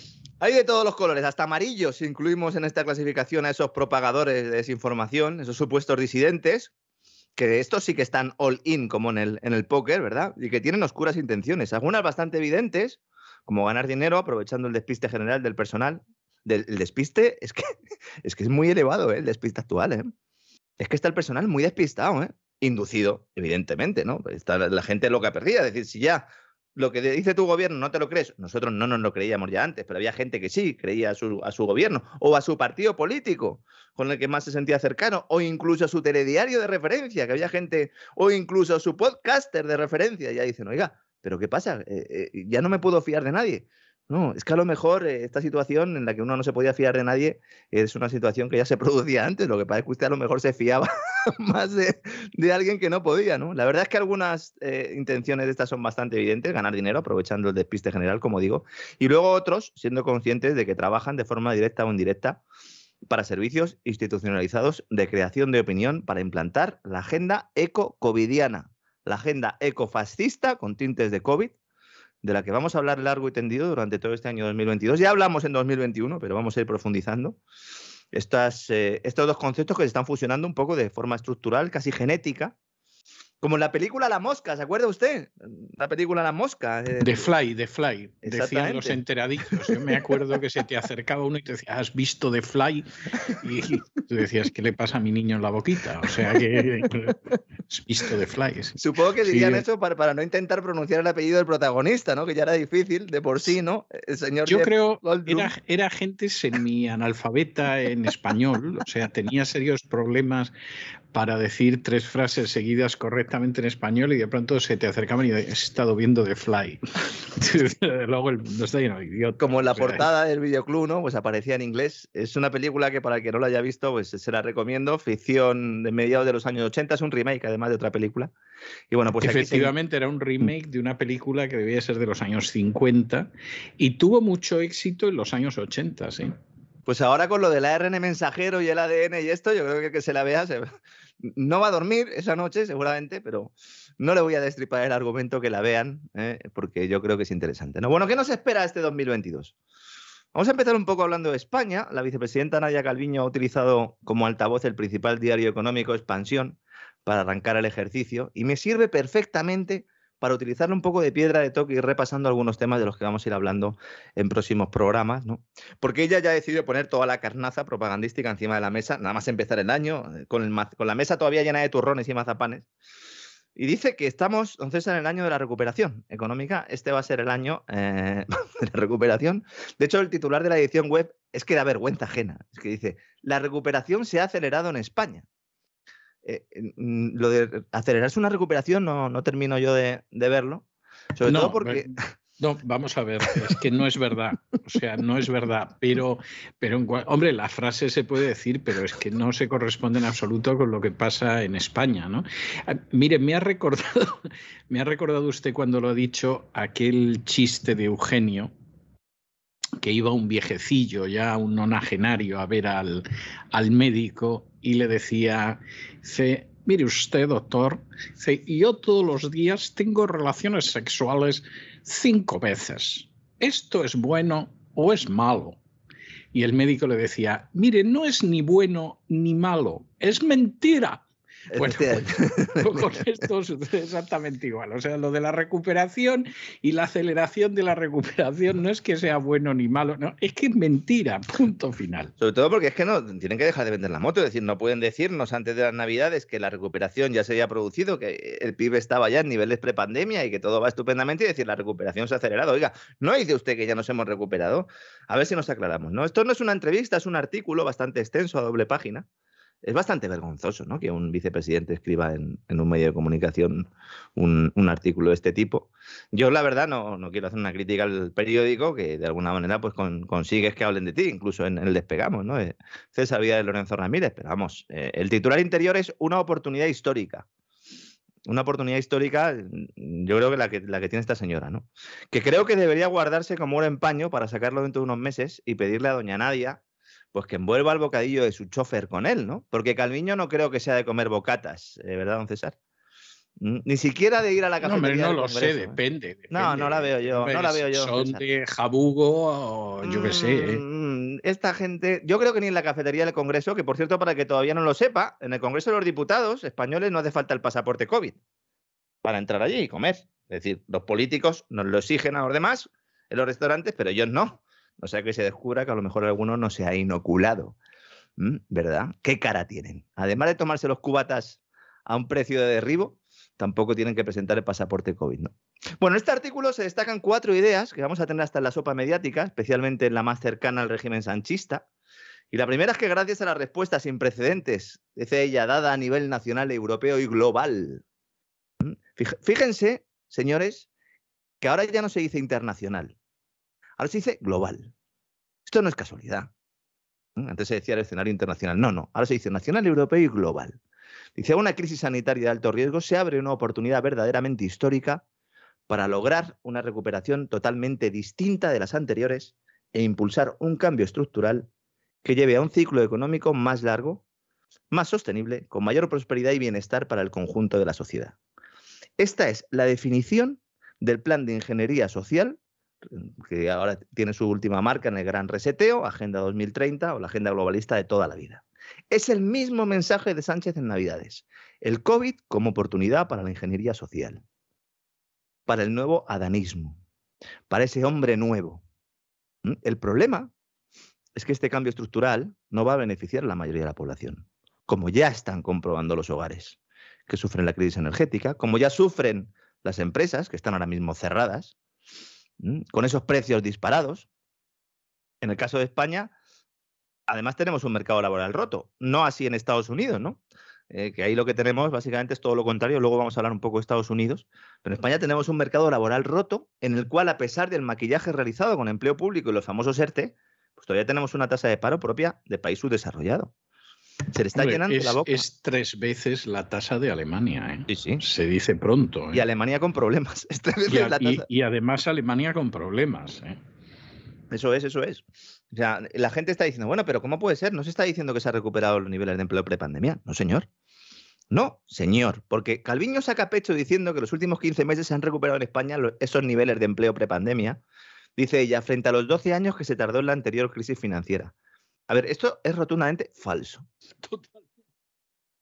Porque como digo, lo que se ha hecho es impulsar el empleo público y falsificar los datos de paro real con los famosos ERTE. No, no, se han gastado, se han gastado en maquillaje lo que no está en los escritos. Es tremendo, es tremendo porque lo de los ERTE la gente no es consciente que esto tiene un coste para las arcas públicas espeluznante. Espeluznante. ¿Mm? Todo para llegar a una cifra de ocupados, ¿no? de afiliados a la seguridad social, que es totalmente ficticia y que además, y esto me parece más relevante aún, es insostenible. Porque esos nuevos empleados públicos hay que pagarles. ¿Y con qué dinero se les va a pagar? Pues con gasto público. Y en un, contexto inflacionista, además. Que si alguien tiene asegurado, ¿no? Ese- esa subida salarial, de momento, pues son los funcionarios, ¿no? Los pensionistas, en general, todo el que cobra un salario público, pues tiene más facilidad, ¿no? Para que se lo indexen al, IPC, ¿no? Y todo ello, aunque la inflación ha disparado los ingresos fiscales, en- evidentemente, eh, ¿esto queda más margen para gasto público? No, porque el agujero en la caja, el déficit, va a volver a rondar los 100.000 millones de euros al cierre del ejercicio. A lo mejor un poco menos, va a estar entre el 8 y el 9% del Producto Interior Bruto, según AIREF y el Banco de España. Conoceremos los datos en unas semanas. Unos datos que, luego a lo mejor son corregidos, como le pasaba a Montoro en su momento, ¿no? Bueno, y a Montero también. Cuando le pillaron, ¿no? Cambiando el IVA de mes, ¿no? Recauda- la recaudación del IVA, la, la de enero la Eso, ponían. eso fue verdaderamente, verdaderamente bonito. ¿eh? Que, que la, verdad, la verdad es que si no tuviéramos que trabajar para ganarnos la vida y pudiéramos dedicarnos simplemente a observar como los jubilados en las obras, las cosas que hace este gobierno es que son muy entretenidas. ¿eh? Son muy entretenidas y muy divertidas. Es espeluznante, ¿no? Así que no estamos en los niveles de empleo de antes de la pandemia. Hay que decir que ya de por sí eran bastante lamentables esos niveles de empleo. Eh, porque a pesar de años de crecimiento económico, la tasa de paro eh, no baja del 15%, bueno, ni del 16%, la oficial, estoy diciendo, ¿no? La real es otra cosa, ¿no? Otro mensaje importante, ¿no? De la vicepresidenta. Dice, los indicadores económicos confirman que la recuperación se ha acelerado, este es un poco el leitmotiv del artículo, en la segunda parte del año, 2021. A ver, esto es que es muy insultante, porque los propios datos del gobierno, publicados por el gobierno, lo desmienten. Hay un nuevo indicador de actividad que ha diseñado la agencia tributaria como variable de alerta temprana. Me encantan los términos que emplean, ¿no? bueno, vamos a hacer un indicador como el PIB y tal. No, no, va a darnos la cifra que nosotros queríamos, como el paro también está muy lejos de nuestras previsiones, como el déficit público también va a ser mayor que el previsto, como el gasto en pensiones es muy elevado. Vamos a inventarnos algo vamos a inventarnos algo para poder decir que hay recuperación económica. Y entonces se inventan una variable de alerta temprana que no está mal pensado, ¿no? que básicamente lo que hace es eh, pues recoger la información diaria que las empresas transmiten a la agencia tributaria en el marco del sistema de suministro inmediato de información de IVA a través de la cual por decenas de miles de empresas y autónomos registran, reportan a Hacienda de forma automática las facturas que emiten, ¿no? En muchos casos pagando ese IVA sin haber cobrado yo las facturas, pero bueno, eso a Hacienda le da igual porque les hacemos todos de recaudador, ¿no? Bueno, pues con este indicador hasta noviembre funcionaba estupendamente hasta que ha llegado diciembre. Diciembre ha sido un mes nefasto. Nefasto. Con un golpe a la facturación de las empresas en prácticamente todos los sectores de actividad. Afectando más a comercio minorista construcción y hostelería. Ojo, ¿eh? Los datos obtenidos por la propia agencia tributaria. Todavía, todavía más golpeados. Sí, es que además estamos hablando de diciembre. Si en diciembre no hay comercio minorista, si en diciembre no hay hostelería, bueno, la construcción al final, bueno, pues el que tenga que acabar una hora determinada, pero bueno, la construcción todo el año, ¿no? Pero es que los datos obtenidos y publicados por el Ministerio de Hacienda lo que indican es un brusco parón de la facturación de las empresas de casi todos los sectores de actividades de inicio de diciembre. En los tres eh, casos que he dicho, comercio minorista, construcción y hostelería, se puede hablar de desplome. ¿Mm? Y eso que el indicador había sido creado, creado para respaldar el relato gubernamental, no para tumbarlo. Y les ha salido el tiro por la culata. Claro, la estrategia es culpar de ello a lo bautizado como efecto Omicron, pero la realidad es que antes de que llegara el maldito virus a nuestras vidas, la economía española estaba en proceso de frenazo tras años de cabalgar a lomos de la burbuja monetaria y fiscal. Solo hace falta ver los datos de finales de 2019, si no hace falta volverse loco. Hay muchas más perlas en el artículo de la vicepresidenta, eh, son las cantineras de siempre, no quiero aburrir mucho al personal en este primer despegamos de 2022.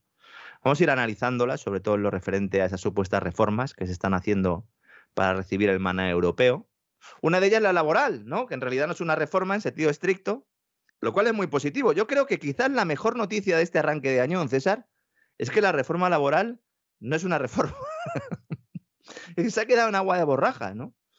Sí, posiblemente eso es de lo menos malo. Es de lo menos malo, sí, sí. Mm, yo la verdad, eh, bueno, estaba diciendo la mejor noticia de este año, quizás habría que decir de finales del año pasado, porque el decretazo fue aprobado en los últimos días de diciembre, que por cierto, un decretazo para aprobar una reforma estructural? Los reales decretos no, no, esa figura no, no, no, no, no, no, pero el, rango, el rango de ley para este gobierno, bueno, vamos a ver, para ser, para ser justos y ser ecuánimes, el rango de ley en los gobiernos de Rajoy, especialmente el Ministerio de Hacienda, les importaba una higa. O sea, estuvieron ciscándose en la legalidad durante años. Y luego vino este gobierno y lógicamente pues este gobierno no se va a dedicar a ser escrupuloso con aquello en lo que se estuvo orinando eh, todos sus mandatos Rajoy y sus cuates. Pues nada, siguen en la misma línea. Y entonces, claro, estamos en lo que estamos. Claro, la gente que no lo sepa, pero el Real Decreto es cuando tú tienes una necesidad de urgencia, además lo establece así el procedimiento, ya mm, tengo que tomar una decisión de urgencia, no tengo tiempo a llevar un proyecto de ley al Parlamento. Y entonces, ¿qué hago? Saco un Real Decreto y luego que me lo convaliden a los 30 días. Claro, el gobierno ha estado haciendo esto prácticamente, no, en todas las decisiones, en todas las reformas, en todas las, las que ha llevado a cabo en los últimos tiempos. Cuando llegó la pandemia, la excusa era perfecta porque con el tema de la pandemia todo era urgente, pero una reforma estructural como la reforma laboral no la puedes aprobar mediante un real decreto. Tienes que sacar un anteproyecto de ley, luego ese anteproyecto de ley se convierte en proyecto de ley, entra en el Congreso, se debate. Es que a mí me hace mucha gracia eso de no, es que hemos sacado una reforma eh, laboral eh, respaldados por los agentes sociales. Bueno, y los agentes sociales, mal llamados agentes sociales, que son comisiones sobre la UGT y COE, eh, ¿qué facultad legislativa tienen? ¿Qué pasa? Que ahora ellos son los, los que tienen que darle el visto bueno en la normativa laboral. No, oiga, esto tiene que ir al Congreso y los partidos políticos allí, presentar enmiendas. Yo entiendo que esto es un follón, porque claro, entonces Yolanda Díaz no puede hacerse la foto, no puede salir ahí eh, eh, con su pelo perfecto todos los días, con su vestido estupendo, con su comunismo caviar, y no puede decir que ha sido ella la que ha hecho la, la ley. Y luego encima se la pueden enmendar, con lo cual es un problema, pero oiga, que es una reforma estructural. Afortunadamente, como digo, no es estructural. Ahora, hay un elemento importante que está pasando desapercibido en la mayoría de análisis y que es importante para una economía como la española en la que buena parte de la actividad depende de las pymes. En esta contrarreforma laboral, la podríamos llamar así, ¿no? O contra no reforma laboral. Pero si es que exactamente, o sea, esto es la no contrarreforma laboral en todo caso. Aprobada por la Es que es así, es así, don Lorenzo, es así, es así. Yo me la he leído, ¿eh? me la he leído y, bueno, pues eh, caí, caí rendido. Eh, una siesta de tres horas. me, no me extraña, no me sorprende. Con pijama y orinal, como se decía antes. Y Padre Nuestro, sí, que decía, sí, pijama, orinal y Padre Nuestro, lo decía Camilo José. Un clásico, ¿no? Bueno, pues con esta contra no reforma laboral, eh, aprobada por Yolanda Díaz con la ayuda de sindicatos y patronal, se incluye la prevalencia de los convenios sectoriales sobre el orden de empresa, ¿no? Lo cual, esto es una medida que atenta contra la competencia y que ayuda a las grandes empresas privilegiadas por sus relaciones con el Estado. Es algo típico de la época de Franco. Eh, esto no lo quieren recordar porque, claro, es tan franquista, tan franquista, que no quedaría bien, pero, pero esto es franquismo puro y duro, esto es Solís. Sí, efectivamente, efectivamente. Por eso todos coinciden aquí. Aquí todos coinciden. Alguno dice, bueno, pero es que COE, la patronal, no coincide porque no quería firmar. La patronal está contenta con esto porque la patronal eh, fundamentalmente defiende los intereses de empresas pues, como Telefónica, como Iberdrola, empresas que lo que necesitan sobre todo es protección estatal. Necesitan que haya un Banco Central Europeo que le compre su deuda pública, aunque sea en el mercado secundario, para mantener los costes de financiación bajos. Necesitan fondos del Next Generation EU, fondos públicos, y lo que no necesitan es competencia. ¿Y cómo pueden tener competencia? Pues una manera de mm, romper esa competencia es que las pymes no puedan ofrecer unas condiciones laborales peores que las grandes corporaciones. Efectivamente. Y entonces dices, oiga, es que yo tengo una yo tengo, es que yo tengo pleno empleo en mi país. Bueno, si usted tiene pleno empleo en su país, no hace falta que haya una reforma laboral de este tipo, porque efectivamente si hay pleno empleo, el empresario tendrá que elevar las condiciones o mejorar las condiciones para que la gente vaya a trabajar, que es lo que está pasando en Estados Unidos. Pero en España no puedes hacer una medida de este tipo. Tú tienes que permitir que los trabajadores de las pymes pues, puedan eh, pactar con su empleador unas condiciones peores que las de una gran empresa. Por cierto, que es algo ha sido siempre así. Las grandes empresas. Pero totalmente ofrece unas condiciones con las que no puede competir una pequeña. Entonces, si yo primo el convenio sectorial sobre el de empresa, lo que estoy diciendo es que hay una regulación, un mínimo, ¿no? Que está mm, por encima seguramente de lo que pueden pagar o de lo que pueden hacer frente muchas pymes, con lo cual te evitas competencia. Y esto es una losa no solo para estas pequeñas compañías, muchas de las cuales ni siquiera van a nacer, sino para los parados, que son los grandes olvidados cuando se introducen más rigideces en una regulación que sigue manteniendo, como usted está diciendo, el núcleo intervencionista de los tiempos de Falange. Totalmente, pero totalmente. O sea, esto, esto es incluso hasta después de, de, Falange. O sea, esta, esta es la legislación de Solís. Mire, a mí no se me olvidará, porque es de estas anécdotas que luego les das vueltas y, y te das cuenta que son muy significativas. Eh, José Luis Balbín me contó que en el programa que hizo en la clave de sindicatos, que en general, como todos los programas de la clave, eran muy flojetes, pero como no se había podido hablar en 40 años, pues aquello parecía la octava maravilla. Pero en general los vuelves a ver ahora y son muy flojitos la inmensa mayoría. Y entonces a ese programa fue un representante de comisiones, fue un representante de UGT y fue Solís, que fue en su día le llamaban la sonrisa del régimen y fue ministro, ministro de sindicatos con Franco. Y entonces eh, Balbín me contaba que llegó y, y le suelta al de la UGT y al de comisiones. Yo llegué hasta donde pude, ahora os toca continuar a vosotros. Mi legado. Y, y, me contó Balvin que cuando acabó el programa se los había metido a todos en el bolsillo. Es decir, todos estaban encantados con Solís que era, pues eso, línea camisa azul dentro del régimen de Franco. Y es verdad, y seguimos con una legislación que es absolutamente franquista. Lo que pasa es que los de comisiones y UGT pues procuran ocultarlo porque son los sindicatos del régimen ahora. Bueno, y lo consiguen de alguna medida porque el personal no es consciente, la gente, la mayor parte de la opinión pública no es consciente de que buena parte de la responsabilidad de esa tasa de paro tan elevada que tenemos, que tiene España, incluso cuando está creciendo, ¿eh? incluso cuando está creciendo a niveles del 4, del 5% ahora, porque venimos de la enorme caída de 2020, pero bueno, en la época de Rajoy estaríamos en lo mismo, ¿no? Con crecimientos importantes, ¿por qué no baja la tasa de paro? Pues por esas propias rigideces del mercado laboral. Hay otros factores, pero esa es una de las principales, ¿no? De todas formas, mm. la gente algo olfatea que los sindicatos no hacen bien, porque no hay ni un 8% de afiliados a los sindicatos, y eso que tienes que afiliar a los sindicatos para que te lleven un asunto en los tribunales. Y pagando cuota, y pagando cuota seguramente en menos del 5. Efectivamente, y pagando, no, no, vamos, no llega, y si llega al 3 ya, ya ese ha sido un buen mes. O sea que quiero decir que la gente sí que tiene una cierta idea de que los sindicatos no sirven absolutamente para nada a la hora de defender los intereses de los trabajadores. Es decir, eso lo tienen más claro que el agua, pero en cualquiera de los casos hay lo que hay.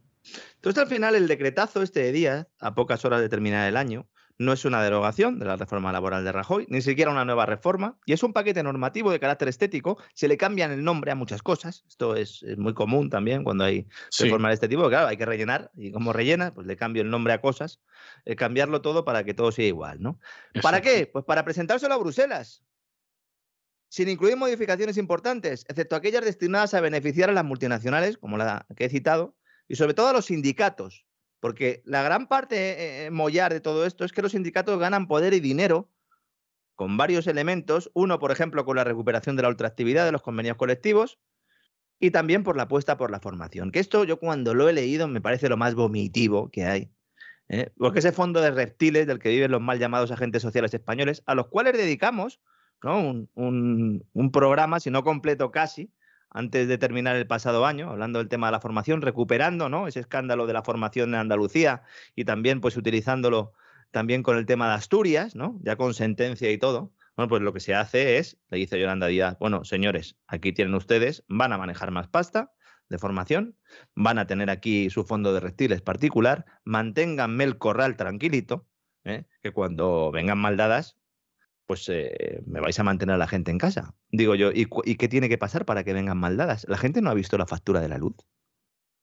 Mañana vamos a hablar de crisis energética. La gente no. Pues la, la, factura de la luz que han recibido en diciembre va a ser una broma comparada con la que van a recibir en enero. Pues, en fin, si pretendía usted comenzar a aterrorizar a la gente, yo creo que va por el buen camino, Lorenzo, las cosas como son. Eh, eh, nuestros oyentes ya lo sabían, ¿no? Yo sé que se han incorporado muchos eh, en los últimos tiempos a, esta gran familia que es la voz. Pero bueno, mañana vamos a hablar de energía, ¿no? Y en cuanto a reforma estructural, nada de nada. Insisto, no es una mala noticia porque mejor que no toquen más la normativa, porque rojos y azules están obsesionados con el intervencionismo laboral. Y cada vez que regulan es para introducir más rigideces a un mercado que tiene menos capacidad de movimiento que un gato escayola. ¿Y por qué se aprueba? Pues insisto, para que todos estén contentos, porque todos están contentos. Hasta los engañados, los desempleados, que piensan que con esto, o los que tienen un contrato temporal que dicen, ah, me van a hacer fijo. ¿Fijo? Oh, oh. Y, dos huevos duros te van a hacer fijo. Sino, bueno, que miren qué está pasando en el sector del motor que están ERTE tras ERTE y encima hay algunas compañías que están realizando despidos por la puerta de atrás, según acaban contratos temporales a la calle. ¿Qué te van a hacer fijo, muchacho? ¿Mm? Pero sin embargo, la Comisión Europea tiene la excusa para seguir soltándonos la pasta. Calviño saca pecho porque dice, veis, al final he conseguido que la comunista esta no meta mano aquí en el mercado laboral. La propia Díaz, que se hace la foto y dice que es ella la responsable. Y mientras, de lo que no se habla, es de que la productividad por hora trabajada en España es casi un 7% inferior que al inicio de la crisis. La crisis sanitaria, la crisis económica de 2020. ¿Motivo? A mí no me, a mí no me pilla de sorpresa. ¿eh? No. No, sobre todo porque usted sabe cuál es la relación entre empleo público y productividad. Y si uno analiza el incremento del empleo público, pues ya descubre lo que es la, el tema de la productividad.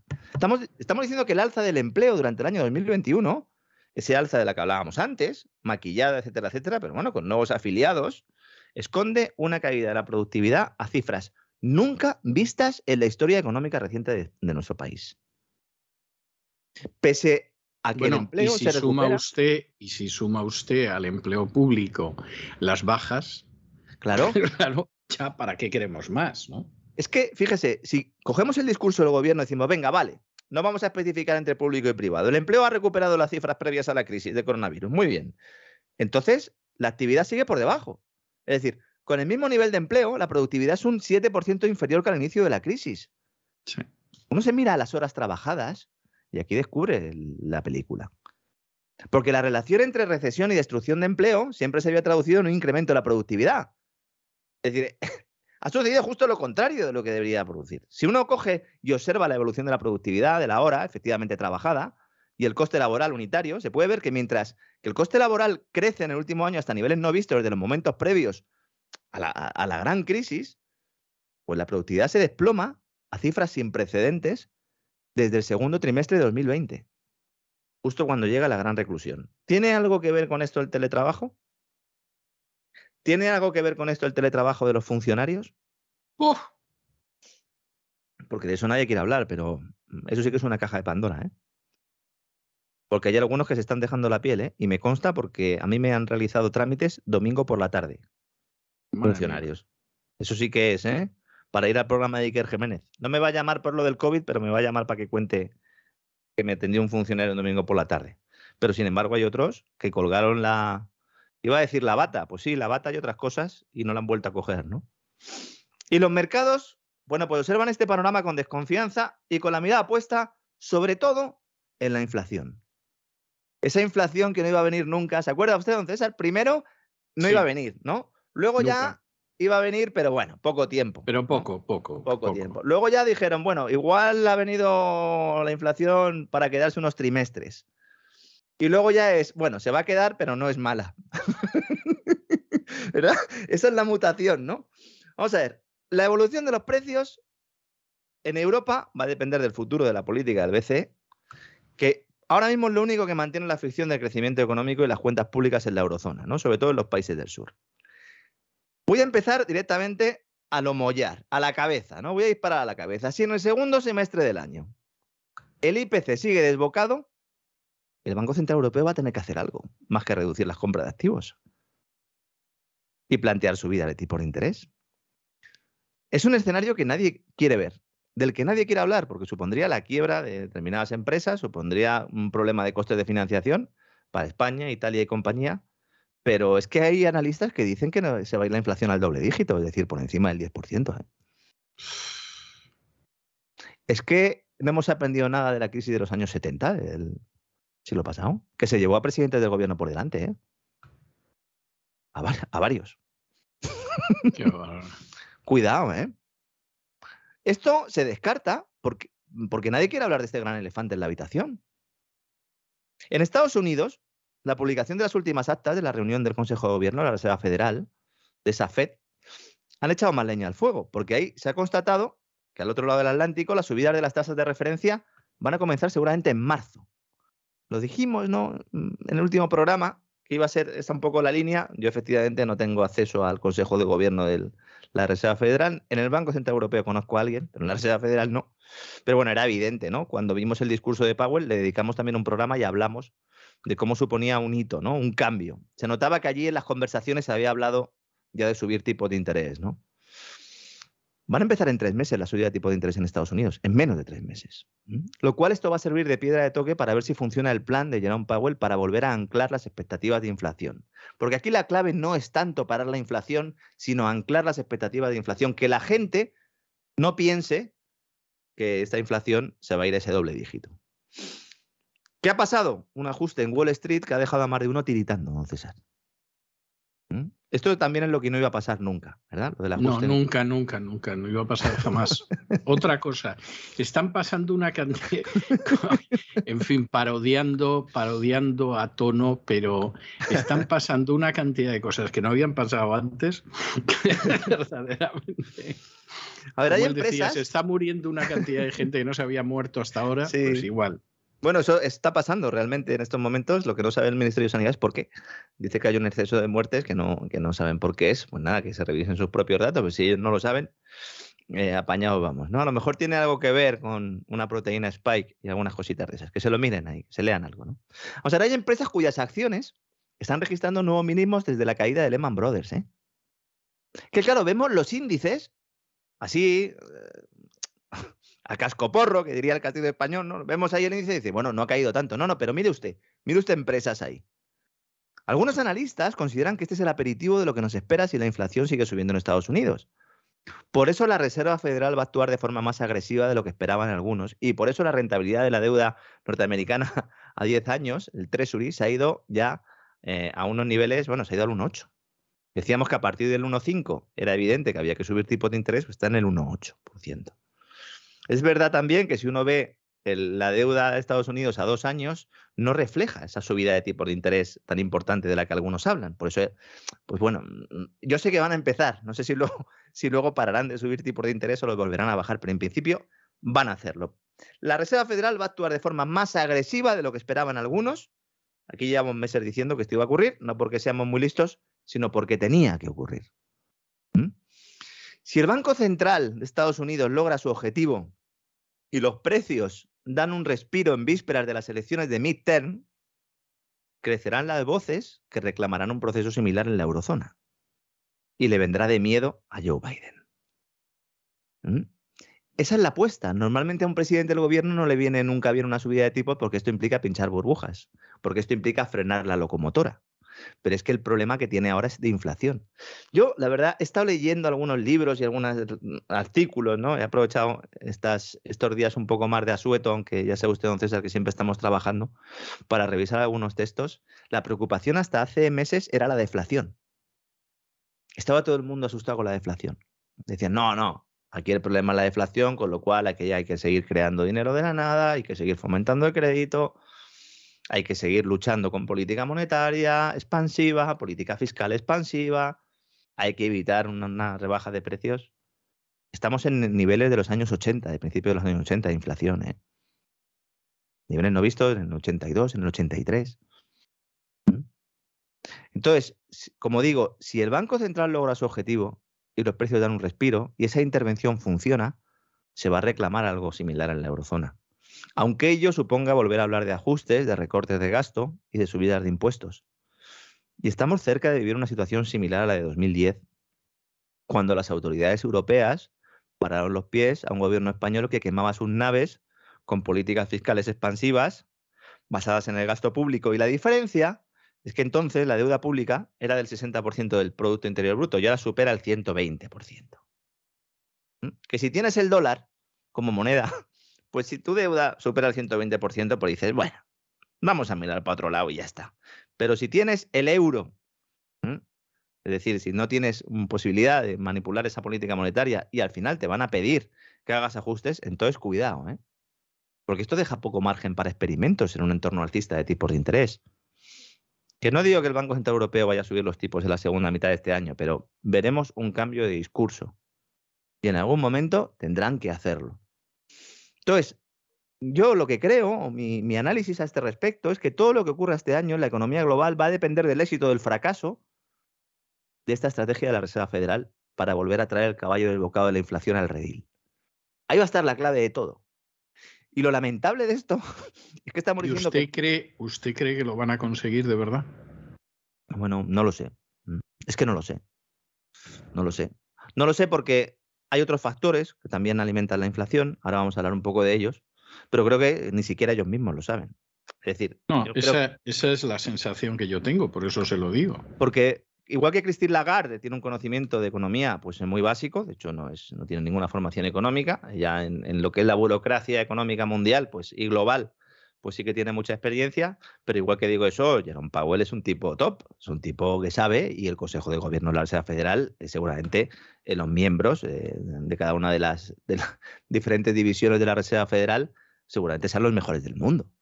O sea, yo Sí, eso no- no- sí, lo creo, yo lo creo, yo lo creo. Claro, son, son los que más saben y además por encima tienen a ese Banco Internacional de Pagos y por encima tienen al grupo de los 30, de los cuales hemos hablado, ¿no? Sobre todo en el gran reseteo. Es decir, son gente que sabe y van a intentarlo.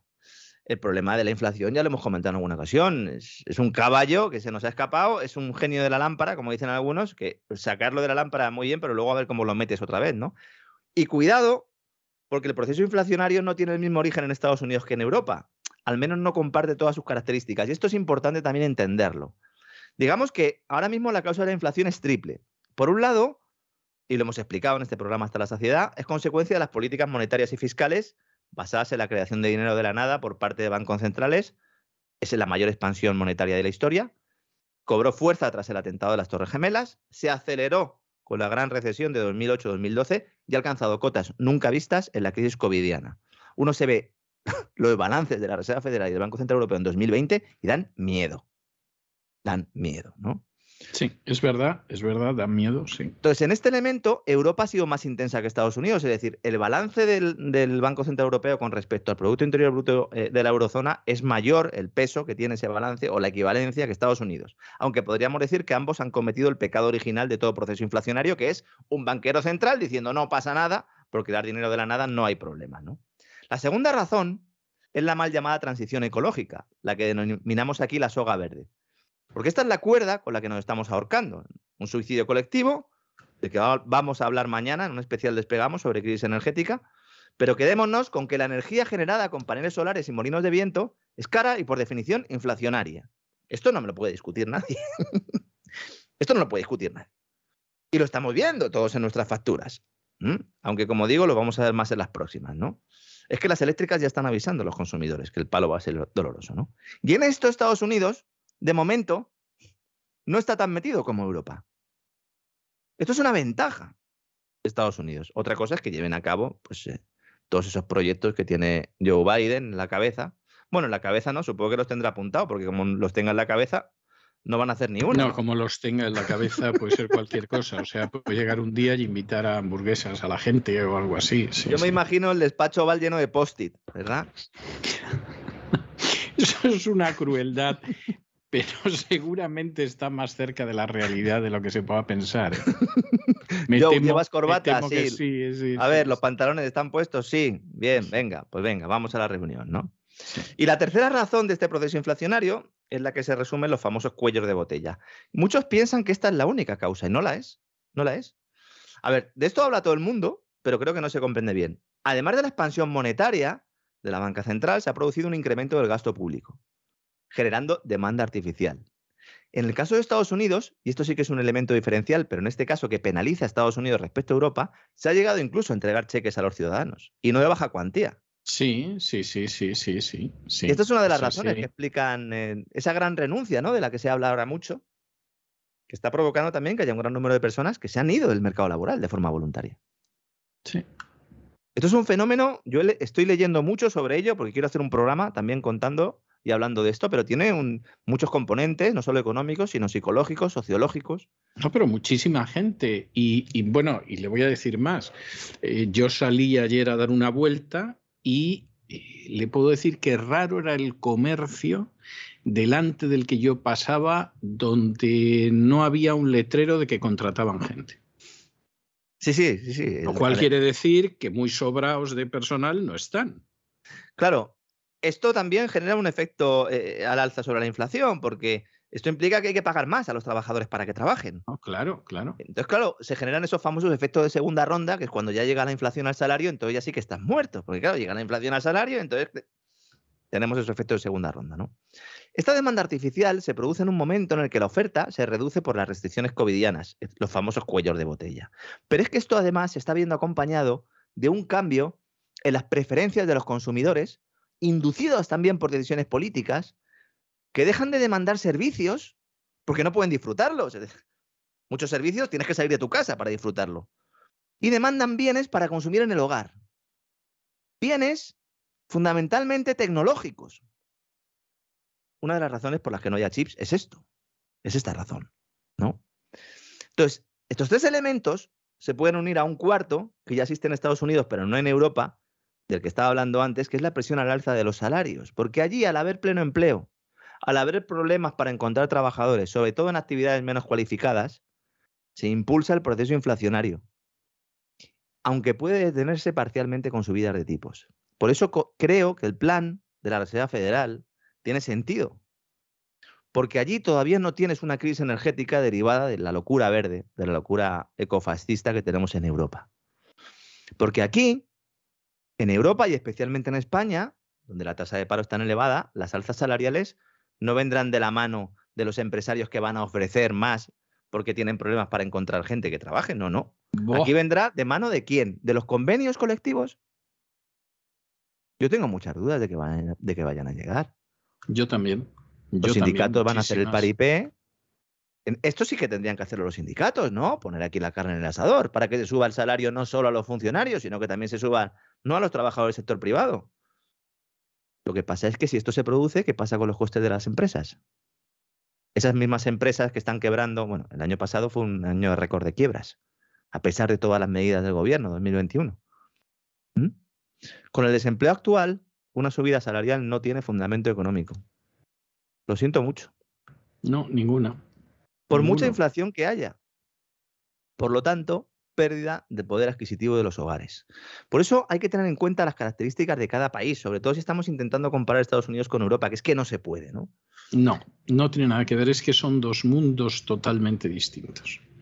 Entonces, todo esto que estoy explicando aquí hace necesario anclar las expectativas de inflación, porque si la creencia generalizada es que los precios seguirán subiendo y de forma desbocada, ¿qué hará la gente? Pues comprar.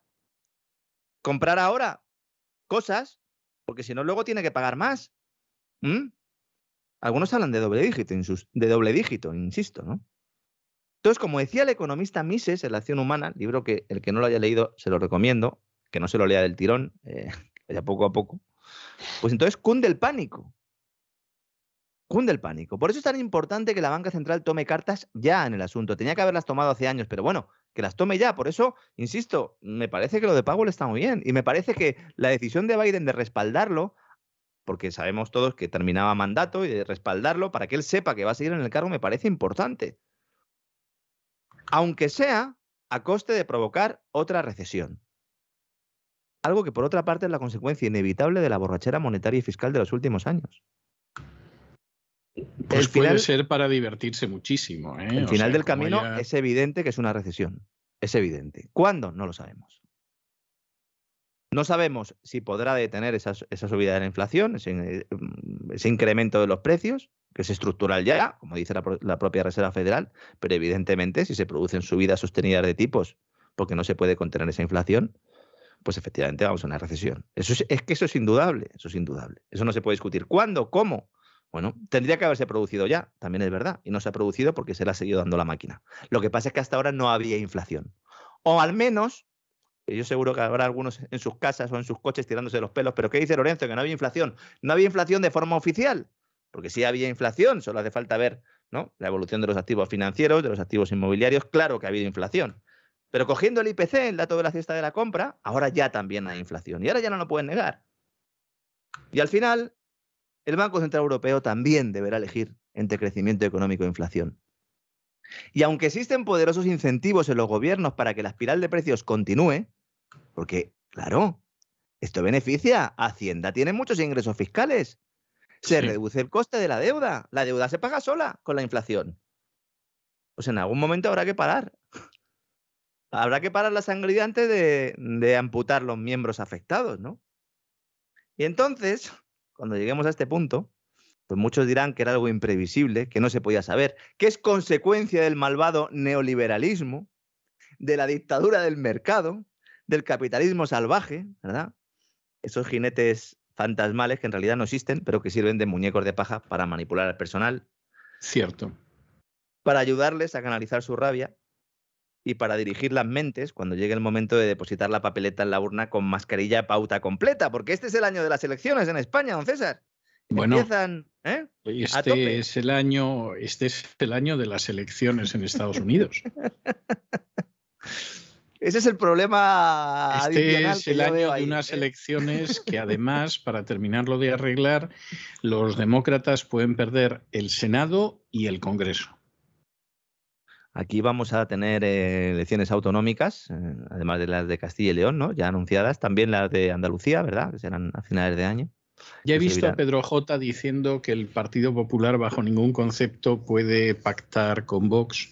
Eh, Pedro J siempre ha querido ser el cardenal Richelieu. Incluso ese gusto por el color púrpura yo creo que, que es conocido y público y notorio. Lo que pasa es que, claro, es como si yo quiero ser Napoleón.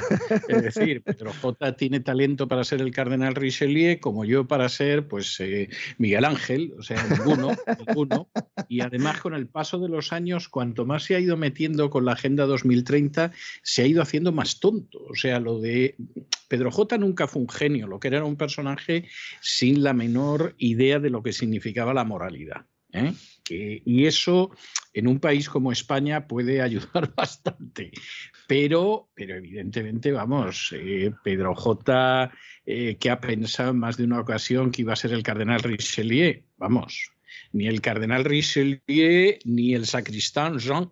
O sea, es algo y, y es patético, ¿eh? O sea, yo tengo que decir, lo digo con pesar, porque en su día, hace ya bastantes años, tuvo un peso mediático, ¿no?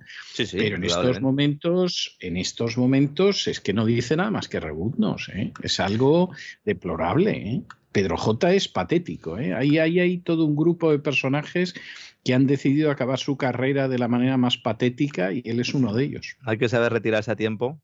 Sí, Y sí. Sobre todo cuando ya pierdes un poco el contacto con la realidad, ¿no?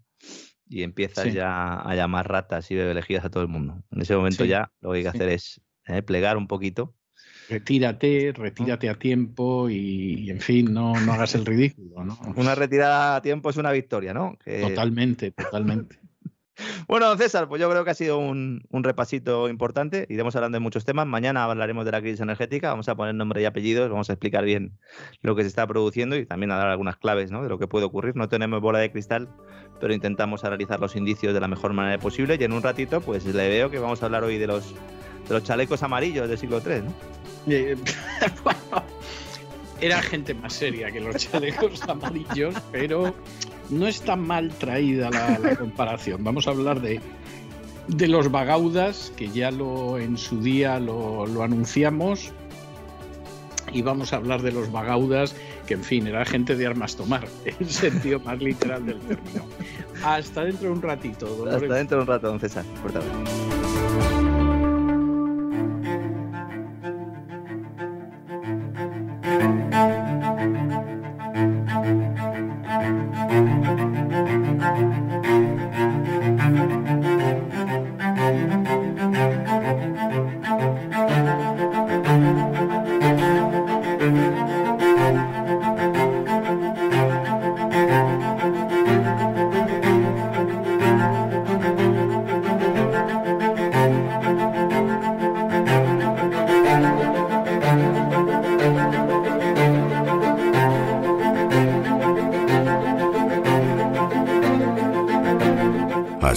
España, con César Vidal y Lorenzo Ramírez.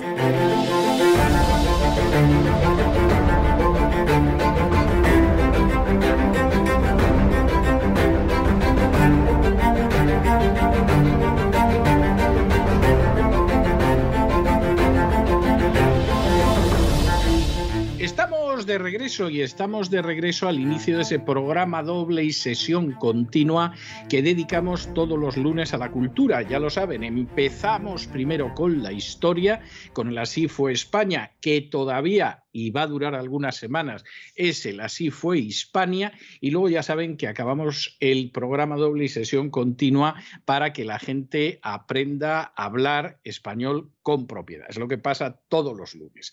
Y en esta primera parte del Así fue España, que todavía es Así fue Hispania, está con nosotros, como siempre, don Lorenzo Ramírez. Don Lorenzo, feliz año de nuevo, bienvenido y, en fin, cabalgando otra vez. Sí, ahora llego con las patillas. Vengo ya preparado preparábamos las patillas, ¿no? Vamos a hablar hoy, ¿no? De, revueltas, de esa gran anarquía, de ese siglo tercero, que la verdad es que estoy aprendiendo un montón. Es usted el, que nos lleva, ¿no? Por, por esos designios de la historia. La verdad es que estoy encantado de haber participado en esto, de la idea que tuvo usted, ¿no? De, de hacer esta sección en este estilo, que la verdad me consta y quiero también trasladarle eh, de parte de todos nuestros oyentes que, les está gustando mucho. Y bueno, pues vamos a seguir, ¿no? Vamos a seguir poquito a, poco hablando de cosas que no, que, que, no nos enseñaron en el colegio, don César. Efectivamente. Por, lo menos a mí. A usted no sé, a mí no. A, mí tampoco. Yo le puedo adelantar que tampoco, tampoco.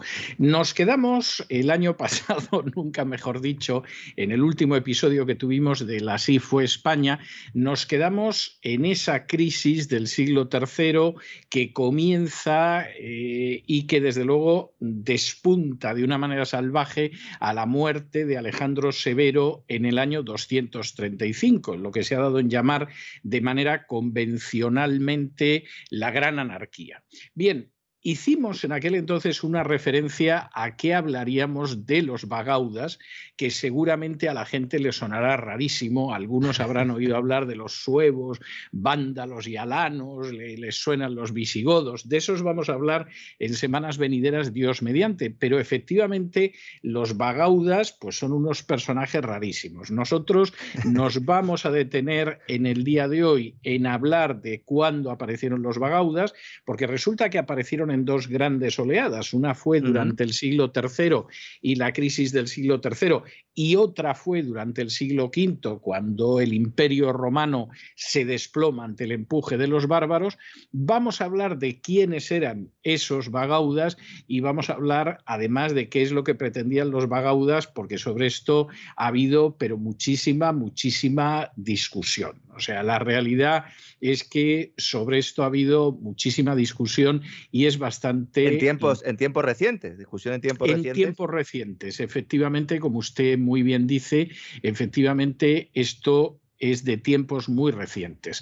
Las primeras noticias que nosotros tenemos de los bagaudas son de finales del siglo III. Es decir, el imperio romano sigue en una situación de crisis, al trono ha llegado Diocleciano y en ese momento aparecen los bagaudas que supuestamente era un ejército de campesinos, pero luego hablaremos ya de esto, y esto en un momento determinado es algo tan peligroso que el emperador Diocleciano decide enviar un ejército al frente eh, del cual coloca Massimiano y efectivamente esta gente acaba con los bagaudas y se termina el problema. Es un episodio eh, relativamente oscuro porque hay que decir que en medio de él se sitúa el famoso episodio de la Legión Tebana, que era aquel grupo de soldados romanos que tenían como jefe a Mauricio y que se negaron a combatir con otros porque eran cristianos. Aquí este es un episodio que se ha discutido, hay quien dice que lo que no querían era combatir con otros cristianos, hay quien dice que se convirtieron al cristianismo y por lo tanto se transformaron en objetores de conciencia. Bueno, finalmente hay que decir que aquí ni lejanamente combatieron y los acabaron ejecutando a todos ellos. Por cierto, Mauricio sería canonizado años después y como nota pequeña, a pie de página, hay que señalar que cuando el Greco quiso ganarse la vida en la corte de Felipe II, el tema que escogió para pintar pues fue precisamente San Mauricio y el martirio de la Legión Tebana. A Felipe II no le gustó lo más mínimo, porque a él le gustaba el bosco y estas cosas retorcidas del jardín de las delicias y tal. Y el Greco se ganó la vida en España, pero no gracias a Felipe II. Por cierto, que entre los ejecutados con Mauricio, el, legionario romano, había dos caudillos bagaudas que eran Aeliano y Amando, que desaparecen en esa revuelta. Ahora, vamos a ver quiénes eran los bagaudas. Bueno, la discusión sobre quiénes eran los bagaudas es una discusión que se empieza en el siglo pasado, a mediados del siglo XX, que inicia E.P. Thompson, que era un especialista en Bajo Imperio y que, por cierto, escribió un libro muy interesante, yo creo que Alianza Editorial todavía lo publica, que es Los Godos en España, donde escribe lo que fue la historia de los godos, y él en ese momento se refiere a los bagaudas como un episodio de lucha de clases sin clases. Es Claro, decir, estamos hablando de una época en la que está en plena efervescencia, ¿no? Esa interpretación marxista de la historia, ¿no? exactamente. Esa teoría social, esos años 50, que luego continuó la década siguiente, efectivamente, ¿no? En donde se habla sobre todo de revoluciones sociales, de ideas de conflicto, ¿verdad? En la cual, bueno, pues los, los desposeídos se levantan contra el imperio. Ese es un poco el enfoque, ¿no? Ese es un poco el enfoque que es cierto. De hecho, hay un artículo inicial de Thompson que se publicó en Past and Present, que era una de las revistas que se ocupaba de esta historia. De hecho, una revista que empezaba entonces, porque es el número dos de la revista, donde él habla de que efectivamente ahí lo que hay es una sublevación y esa sublevación en un momento determinado da lugar a eso que llama lucha de clases sin clases. Claro, el artículo de Thompson tuvo sobre todo mucha repercusión en el mundo comunista, en el mundo de la Claro. Unión Soviética, y hay una serie de autores soviéticos del Viesnev Brezhnev History que van en la línea de que aquella era una revolución social. Ellos siguen la tesis que en su día impulsó Kovalyov, que fue un historiador del Imperio Romano bastante interesante. Yo tengo que decir que es uno de los grandes historiadores rusos de Roma, eh, que puedes no estar de acuerdo ni mucho menos con todas sus tesis, pero en general era muy interesante en este sentido, y que fue también una tesis que siguió Sterman, que consideraba que aquí lo que había era un enfrentamiento entre el sistema esclavista y el feudal. A día de hoy, yo creo que se puede establecer, a pesar de que hay una teoría eh, social que es mayormente marxista, una teoría nacionalista que habla sobre todo ya del siglo V y habla de los vascos, etcétera, etcétera. La de Sánchez Yo creo- León, ¿no? El, el- bandolerismo, ¿no? Se habla, ¿no? Separatista. Sería separatista. Exactamente, o sea, esta es la historia que hay. Yo creo que hoy en día sí que se puede decir quiénes eran los bagaudas. Vamos a ver, los bagaudas se sublevan fundamentalmente porque no pueden pagar impuestos, lo cual tiene paralelos a lo largo de la historia. Es curioso que, por ejemplo, en alguno de los estudios de Thompson hubo algún crítico suyo que decía, bueno, es que los bagaudas eran una especie de Robin Hood. Pues sí, es cierto, efectivamente los bagaudas son gente, campesinos, soldados, desposeídos, a los que mm, llega un momento en que ya la presión fiscal, pues efectivamente no la pueden soportar más, se sublevan ante la idea de no someterse a ese Estado opresor e intentan crear, hombre, hablar de un Estado alternativo sería mucho hablar, pero intentan crear unos espacios en los cuales puedan vivir sin que los sangren a impuestos y sin que los opriman más.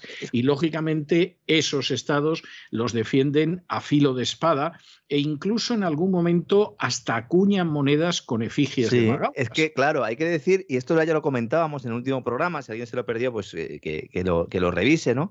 Porque la verdad es que la economía del imperio ahí estaba colapsando. Es decir, aquí estamos Exacto. hablando de que estaba escaseando en medio de subsistencia básicos, eh, la, artesanía, que era de la que, dependía mucho, estaba disminuyendo, con esa ruptura también del comercio internacional, los precios en, alzas constantes, al mismo tiempo que se deva- devaluaba la moneda, esto no suena mucho, también eh, se redujo la población, se propagó la pobreza y la miseria, incremento fiscal, bueno, pues ahí tenemos ¿no? esa mezcla, ¿no? Con la diferencia de que hasta este momento los levantamientos que se habían producido, porque estos son problemas endémicos, como dice usted, pero hasta ese momento los levantamientos que se habían realizado pues habían eh, sido, eh, bueno, pues poco importantes. Es decir, una vez que se habían conse- conseguido aprovisionarse de determinados eh, víveres o se había llegado a algún acuerdo con Roma, pues se paraba el conflicto. Pero aquí no, aquí hay una organización, ¿no? Dice usted que a lo mejor no, no sabe si incluso llegando a configurar un Estado alternativo, pero en todo caso había una organización. Es decir, no eran cuatro que salían allí ¿no? con las azadas a protestar, sino que había una estructura, una organización. Sí, a mí me parece muy claro. Eh, para que la gente se haga una idea, yo no sé hasta qué punto tuvo repercusión en España esta película o no, pero hay una película de hace, de hace cinco o seis años que yo vi ya viviendo en el exilio en Estados Unidos, que es The Free State of Jones, el Estado Libre Sí, de Jones Gran película, sí. Gran película que narra un episodio muy interesante de la Guerra Civil Americana. Y es que hay un Mm. grupo de personas, tanto blancos como negros, en uno de los estados del sur que decide que se independiza de la Unión ni de la Sí, Confederación. sí.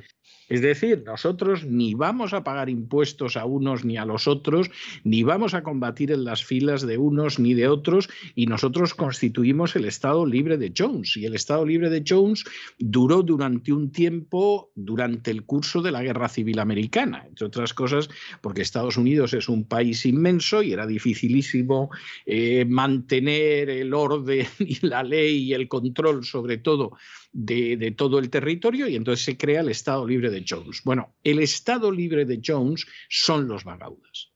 Es decir, es la gente que en un momento determinado dice, mire, a mí usted no me va a imponer ese tipo de Estado, que es un Estado opresor, que no me garantiza ningún tipo de protección ni de seguridad y que encima, además, me fría impuestos y me roba impositivamente todo lo que quiere. Y entonces ahí aparecen desde soldados que se encuentran con que esa solución que daba el imperio Claro. romano de dar tierras ya no existe o no puede garantizar la seguridad y la protección de esas tierras. Están los campesinos que se han visto arruinados por la presión fiscal. Está aquellas clases medias que se han visto reducidas a una proletarización terrible y esa gente dice, nos vamos a defender. Y en un momento determinado, pues si hay que atacar, como diría José Mota, se ataca. O sea, esa, esa es Porque la también hubo medidas, estos medianos propietarios se vieron afectados mucho por la reforma del tema de las herencias. Efectivamente. Que- Efectivamente. es que yo cuando Piketty y compañía, ahora que está muy de moda, ¿no? Hablar del tema de las herencias y decir que es un elemento de injusticia social y que hay que acabar con ellas y que se habla tanto del impuesto de sucesiones, cuidado, porque precisamente las herencias eh, son un elemento fundamental para lograr esa cohesión social y sobre todo para hacer que las propias familias quieran ir mejorando, quieran ir ahorrando, quieran tener un patrimonio, quieran tener un capital. Y si tú acabas con eso, ¿no? pues eh, efectivamente vas a tener a la gente en armas, ¿no? A lo mejor ahora no tanto, pero entonces sin ninguna duda, ¿no, César? Bueno, ahora no tanto, entre otras cosas, porque hay paguitas que hacen que la gente no se muera de hambre. Si la gente de pronto se enfrentara directamente con el hambre, pues habría que ver lo que sucedería. Y también porque ya hay muy poca gente que viva, por ejemplo, en el campo. Y en ese sentido, pues, pues esa es la situación que hay, ¿no?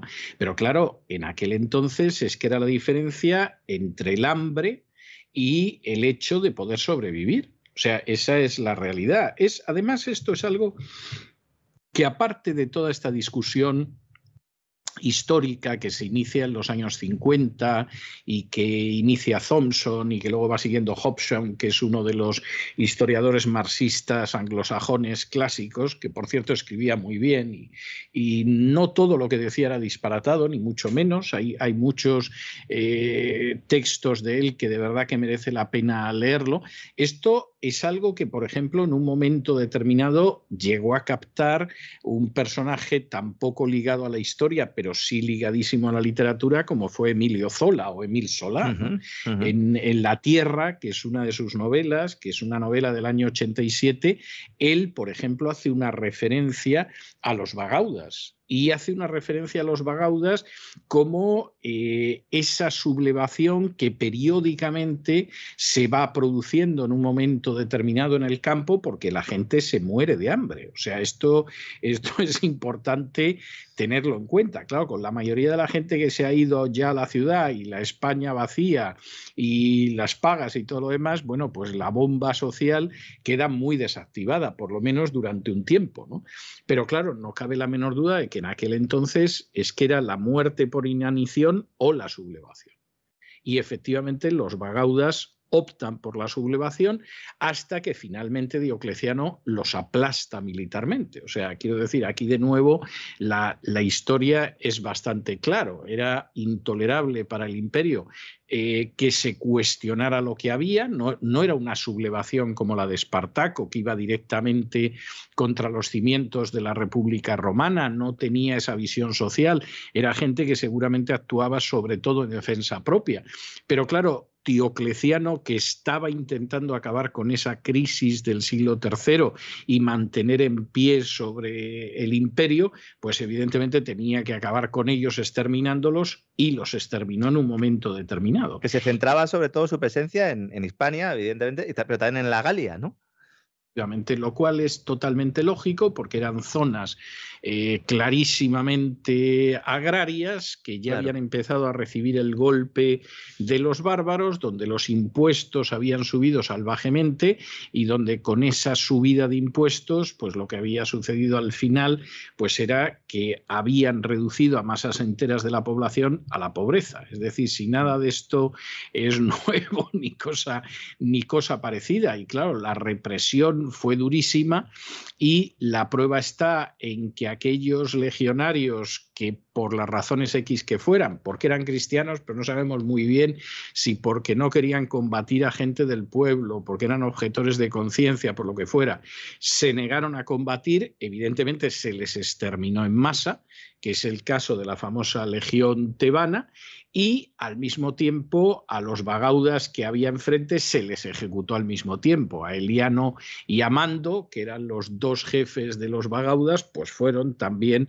exterminados de la misma manera, porque evidentemente el movimiento bagauda, como todo movimiento que golpea sobre el sistema recaudatorio es un movimiento sumamente peligroso. Por eso pusieron más empeño seguramente en acabar con los bagaudas que en detener las migraciones bárbaras. Naturalmente, naturalmente, porque a los bárbaros la idea era que si se les daba una paga se iban a estar quietos.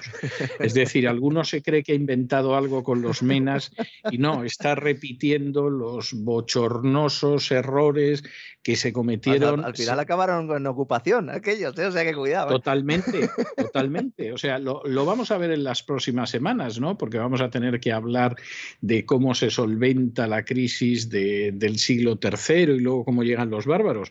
Pero yo creo que hay que tener en cuenta algo que es muy importante, y es que el imperio romano desaparece, y además desaparece después de convulsiones durísimas, justo al siglo de dejar entrar a los ilegales dentro de sus fronteras al menos el occidental, sí, el, de Oriente duró un poco más, pero sí, efectivamente. El de Oriente duró más.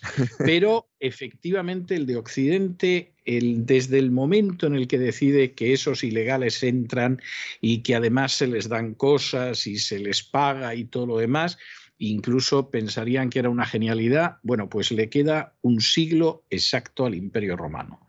En el caso de la Unión Europea yo no creo que vaya a durar un siglo. Lo digo con enorme pesar. Por cierto, estos días estamos en el 20 aniversario del euro, eh, que yo recuerdo especialmente ese día, y vamos a ver lo que aguanta el euro y vamos a ver lo que aguanta la Unión Europea porque 20 años son nada, que ya lo decía Gardel. bueno, simplemente con analizar un poco ¿no? la pérdida de poder adquisitivo que han tenido los ciudadanos en estos últimos 20 años. ¿no? Hablaremos un día en el despegamos un poco de las consecuencias que ha tenido el euro. También ha tenido algún elemento positivo. Sí, lo, ha, eh, tenido, lo ha, tenido, sobre todo teniendo en cuenta cuando uno tiene gobernantes ¿no? que, que, son muy dados a devaluar su moneda, como pasó en España en, no hace tanto. La gente, no sé, yo no soy tan viejo, ¿no? no Hubo un tiempo en el que se devaluaba la peseta cada tres meses. ¿no? no, no, yo recuerdo la época de la transición y era un jubileo. Pero, pero incluso recuerdo la época del invicto general, que, que en fin, eh, algunos se han empeñado en recordar eso como si, como dice el refrán, se ataran los perros con longaniza, nada más lejos de, de la realidad.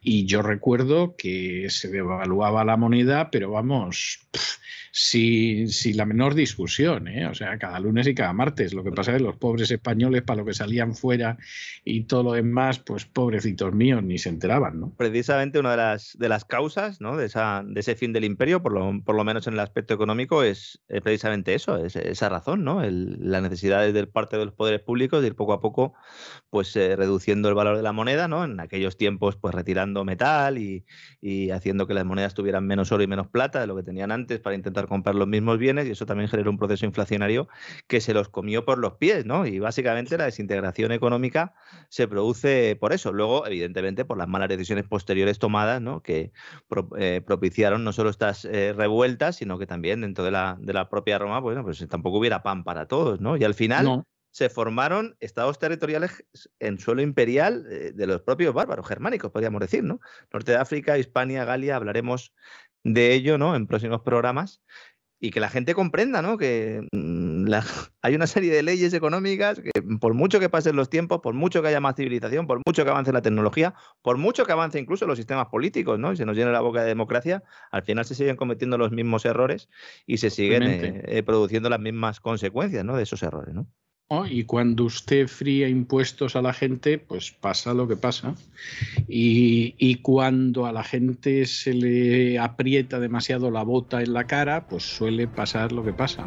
Decía usted que luego volverán los vagaudas en el siglo V, ¿no? Exactamente, claro, claro, acaban volviendo porque, porque no puede ser de otra manera, ¿no? Es que finalmente así son las cosas, ¿no? Ah, como, como escuchaba yo un humorista hace unas semanas. Dice, cuidado, que en Francia querían mucho al rey y la cabeza del rey acabó convertida en balón. Bueno, pues, estas, estas cosas suceden. O sea, y por cierto, también fue por una cuestión de impuestos, de quiebra nacional, de gasto absolutamente disparatado, y efectivamente la cabeza del rey acabó, acabó convertida en balón. O sea que estas cosas suceden. En fin, pero de esto y de infinidad de cosas más hablaremos Dios mediante a partir de la semana que viene. Don Lorenzo, muchísimas gracias por todo. A usted, como siempre, don César, un fuerte abrazo.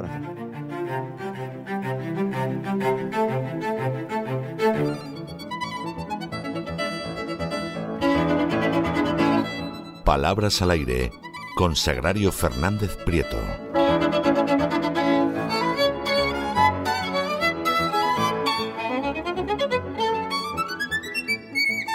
Estamos de regreso y estamos de regreso para esa segunda parte del programa doble sesión continua de todos los lunes que ustedes saben que dedicamos a la cultura española. Empezamos con la historia con el Así fue España, más bien así fue Hispania todavía, con don Lorenzo Ramírez, y luego nos vamos con doña Sagrario Fernández Prieto para que nos enseñe a hablar español, pues como Dios quiere y manda, con propiedad. Bueno, feliz año nuevo, sobre todo, doña Sagrario.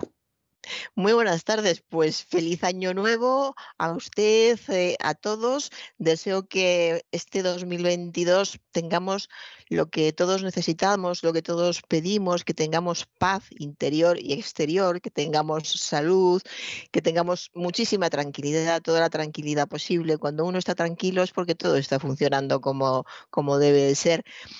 Y, bueno, si no ya funciona porque uno ha alcanzado ya cierto nivel de desarrollo espiritual. está en otro mundo, está en otras cosas. Y, bueno, si es posible que seamos felices con las personas que queremos, ya eso es, Eso es el, eh, eh, lo que todos deseamos. El no va más, como se dice popularmente. Que así sea. Eh, pues gracias que así sea. Y vamos a empezar ya, como siempre, con la palabra del día del diccionario académico, que hoy es cinglado. Una de esas palabras que si nos preguntan por la calle, ¿tú sabes lo que significa cinglado? Yo ni idea y creo que la mayoría de la gente, a no ser que estén en el eh, gremio, entre comillas, de la ingeniería, en el ámbito de la ingeniería. Porque cinglado significa depuración de las masas metálicas por medio del fuego. Es una palabra, procede de cinglar, que se utiliza también en ingeniería y significa forjar el hierro para limpiarlo de escorias. De modo que en, en esta rama, en el ámbito de la ingeniería, sí es conocida, supongo, pero para el resto de los mortales, desde, luego, ¿no? Así que agradecemos mucho que de vez en cuando surja una de estas palabras que nos enseñe algo, algo nuevo. No es que vayamos a ir por, por la calle haciendo compras o hablando con la familia y de repente surja la palabra cinglar, que nunca se sabe, cosas más raras hemos vivido, pero podemos estar hablando con un ingeniero mira, aquí la tenemos ya preparada, cinglar, cinglado. Y continuó con un reportero que estaba retransmitiendo durante inundaciones. He de decir, es una llamada de atención, es increíble eh, el nivel lingüístico de los, de los reporteros eh, en general. Mm, yo supongo, para atenuar eh, la crítica, que son los nervios. Pero aún así, los nervios se podrían demostrar. No, no, hay, mucha ignorancia. Yo, yo le, le, reconozco el esfuerzo por ser usted caritativa y condescendiente, pero es que son semianalfabetos muchos de ellos. Bueno, pues fíjese con el primer reportero. Estaba retransmitiendo unas inundaciones, no recuerdo dónde, dónde eran, em, lo apunté, pero no entiendo lo que apunté, lo siento. Unas inundaciones que, ha habido en, en este periodo de vacaciones. Y dice, continúan bombardeando para sacar agua de los territorios anegados. Era capaz de decir anegados, que no está mal. Y cuando eh, desde el plato eh, la directora del programa eh, repitió hablando del tema y dijo eh, bombeando, que es lo adecuado, bombear agua para, sacar, sacar agua por medio de una bomba de alguna parte para elevar, elevar el nivel o para, por cualquier otra razón. Eso es bombear. Y cuando la directora del programa decía bombear y le daba otra vez la palabra, él volvió a repetir bombardear hasta tres veces si él en su casa no, pues que además de ignorante bruto, pues, pues, ¿qué le vamos a hacer? O sea, Yo creo que son los nervios, porque si lo estás oyendo y no te das cuenta, pues ya es que debes de estar muy nervioso, aunque no lo parecía. Para algunos no, no, que no, que no, que seguro que era un semianalfabeto, ya se lo digo yo. no, no, no, no es que me quiera, el agua y no, no es que me quiera ensañar, pero, pero es que conozco, en fin, conozco el ganado y, da de sí lo que da de sí. Y en fin, y no le quiero contar anécdotas, porque como me ponga a contarle anécdotas, nos van a dar aquí las uvas. O sea que las cosas más increíbles, como aquella becaria, por cierto, de extraordinario buen ver, que le dijeron, tráete documentación del 23 de febrero. Y dijo, ¿de qué año? sí. ¿Mm? Y todos los años tienen como esa, esa no tenía la, joven. No cabe la menor duda. Anda que no 23 de febrero. Le podría yo contar a usted infinidad de anécdotas semejantes. Bueno, pues eh, en este caso no eran becarios precisamente, eran contertulios de un programa de televisión, que no vamos a insinuar que todos los contertulios, por el hecho de serlo, tengan un alto nivel académico e intelectual. Sabemos que no. Pero no, choca más. Sabemos que es todo lo contrario, vamos. Es más, hay muchos de ellos que es dudoso que hayan leído un libro completo en toda su vida. O sea que no, no, no, voy a dar nombres. leer, a lo mejor leyendo uno, pero leyéndolo bien, bien, a fondo, se puede, eh, se puede llegar lejos. lo malo es cuando notas que no, nunca, nunca. Nunca, nunca, jamás. Y, tú qué hacías en la EGB? Pues yo copiaba copiaba. Esto me lo han dicho a mí, ¿eh? Yo lo he preguntado porque ha venido a cuento decir, pero ¿tú qué, qué hiciste en la EGB? Pues copiaba todo lo que podía. Me lo ha dicho un adulto que ha triunfado. O sea que eso es lo malo, que triunfan y es un ejemplo. Eso es lo que están viendo otras personas. Pues se puede ser un lo que acaba. Claro, un ejemplo para otras la personas. degradación increíble a la que hemos llegado, sí. Bueno, pues fíjese eh, en este caso que iba a comentar ahora. Eran contertulios de un programa de televisión y eh, discutiendo como siempre y dice uno, si niegas la mayor dejamos de hablar. Y dice el otro, pues niego la mayor y la menor y la del medio. Muy bien. Y se enfadaron. Eh, no era una broma. El, segundo no tenía ni idea, eh, se notó por lo que siguió diciendo después, de lo que significa negar la mayor. ¿Qué es negar la mayor? Negar la mayor, vamos a recordarlo, es no, no admitir la premisa universal de un razonamiento, negar lo que alguien presupone evidente. Eh, la mayor alude, eh, esto ya puede parecer un poco más complicado, como la mayoría de la gente yo creo que tiene una idea de lo que significa negar la mayor, vamos a, a comentarlo de todas formas. La mayor alude a la primera premisa de un silogismo. Si alguien dice niego la mayor, lo que está diciendo es que no se cree la afirmación de la que parte un razonamiento, con lo que desacredita sus conclusiones. Es decir, que le parece que el razonamiento está viciado desde el principio. Eh, vamos un poquito al, latín, que siempre es tan enriquecedor. Nigo la mayor es la traducción del enunciado de un argumento que en el latín escolástico se formulaba como nego maiorem ergo nego consequentiam.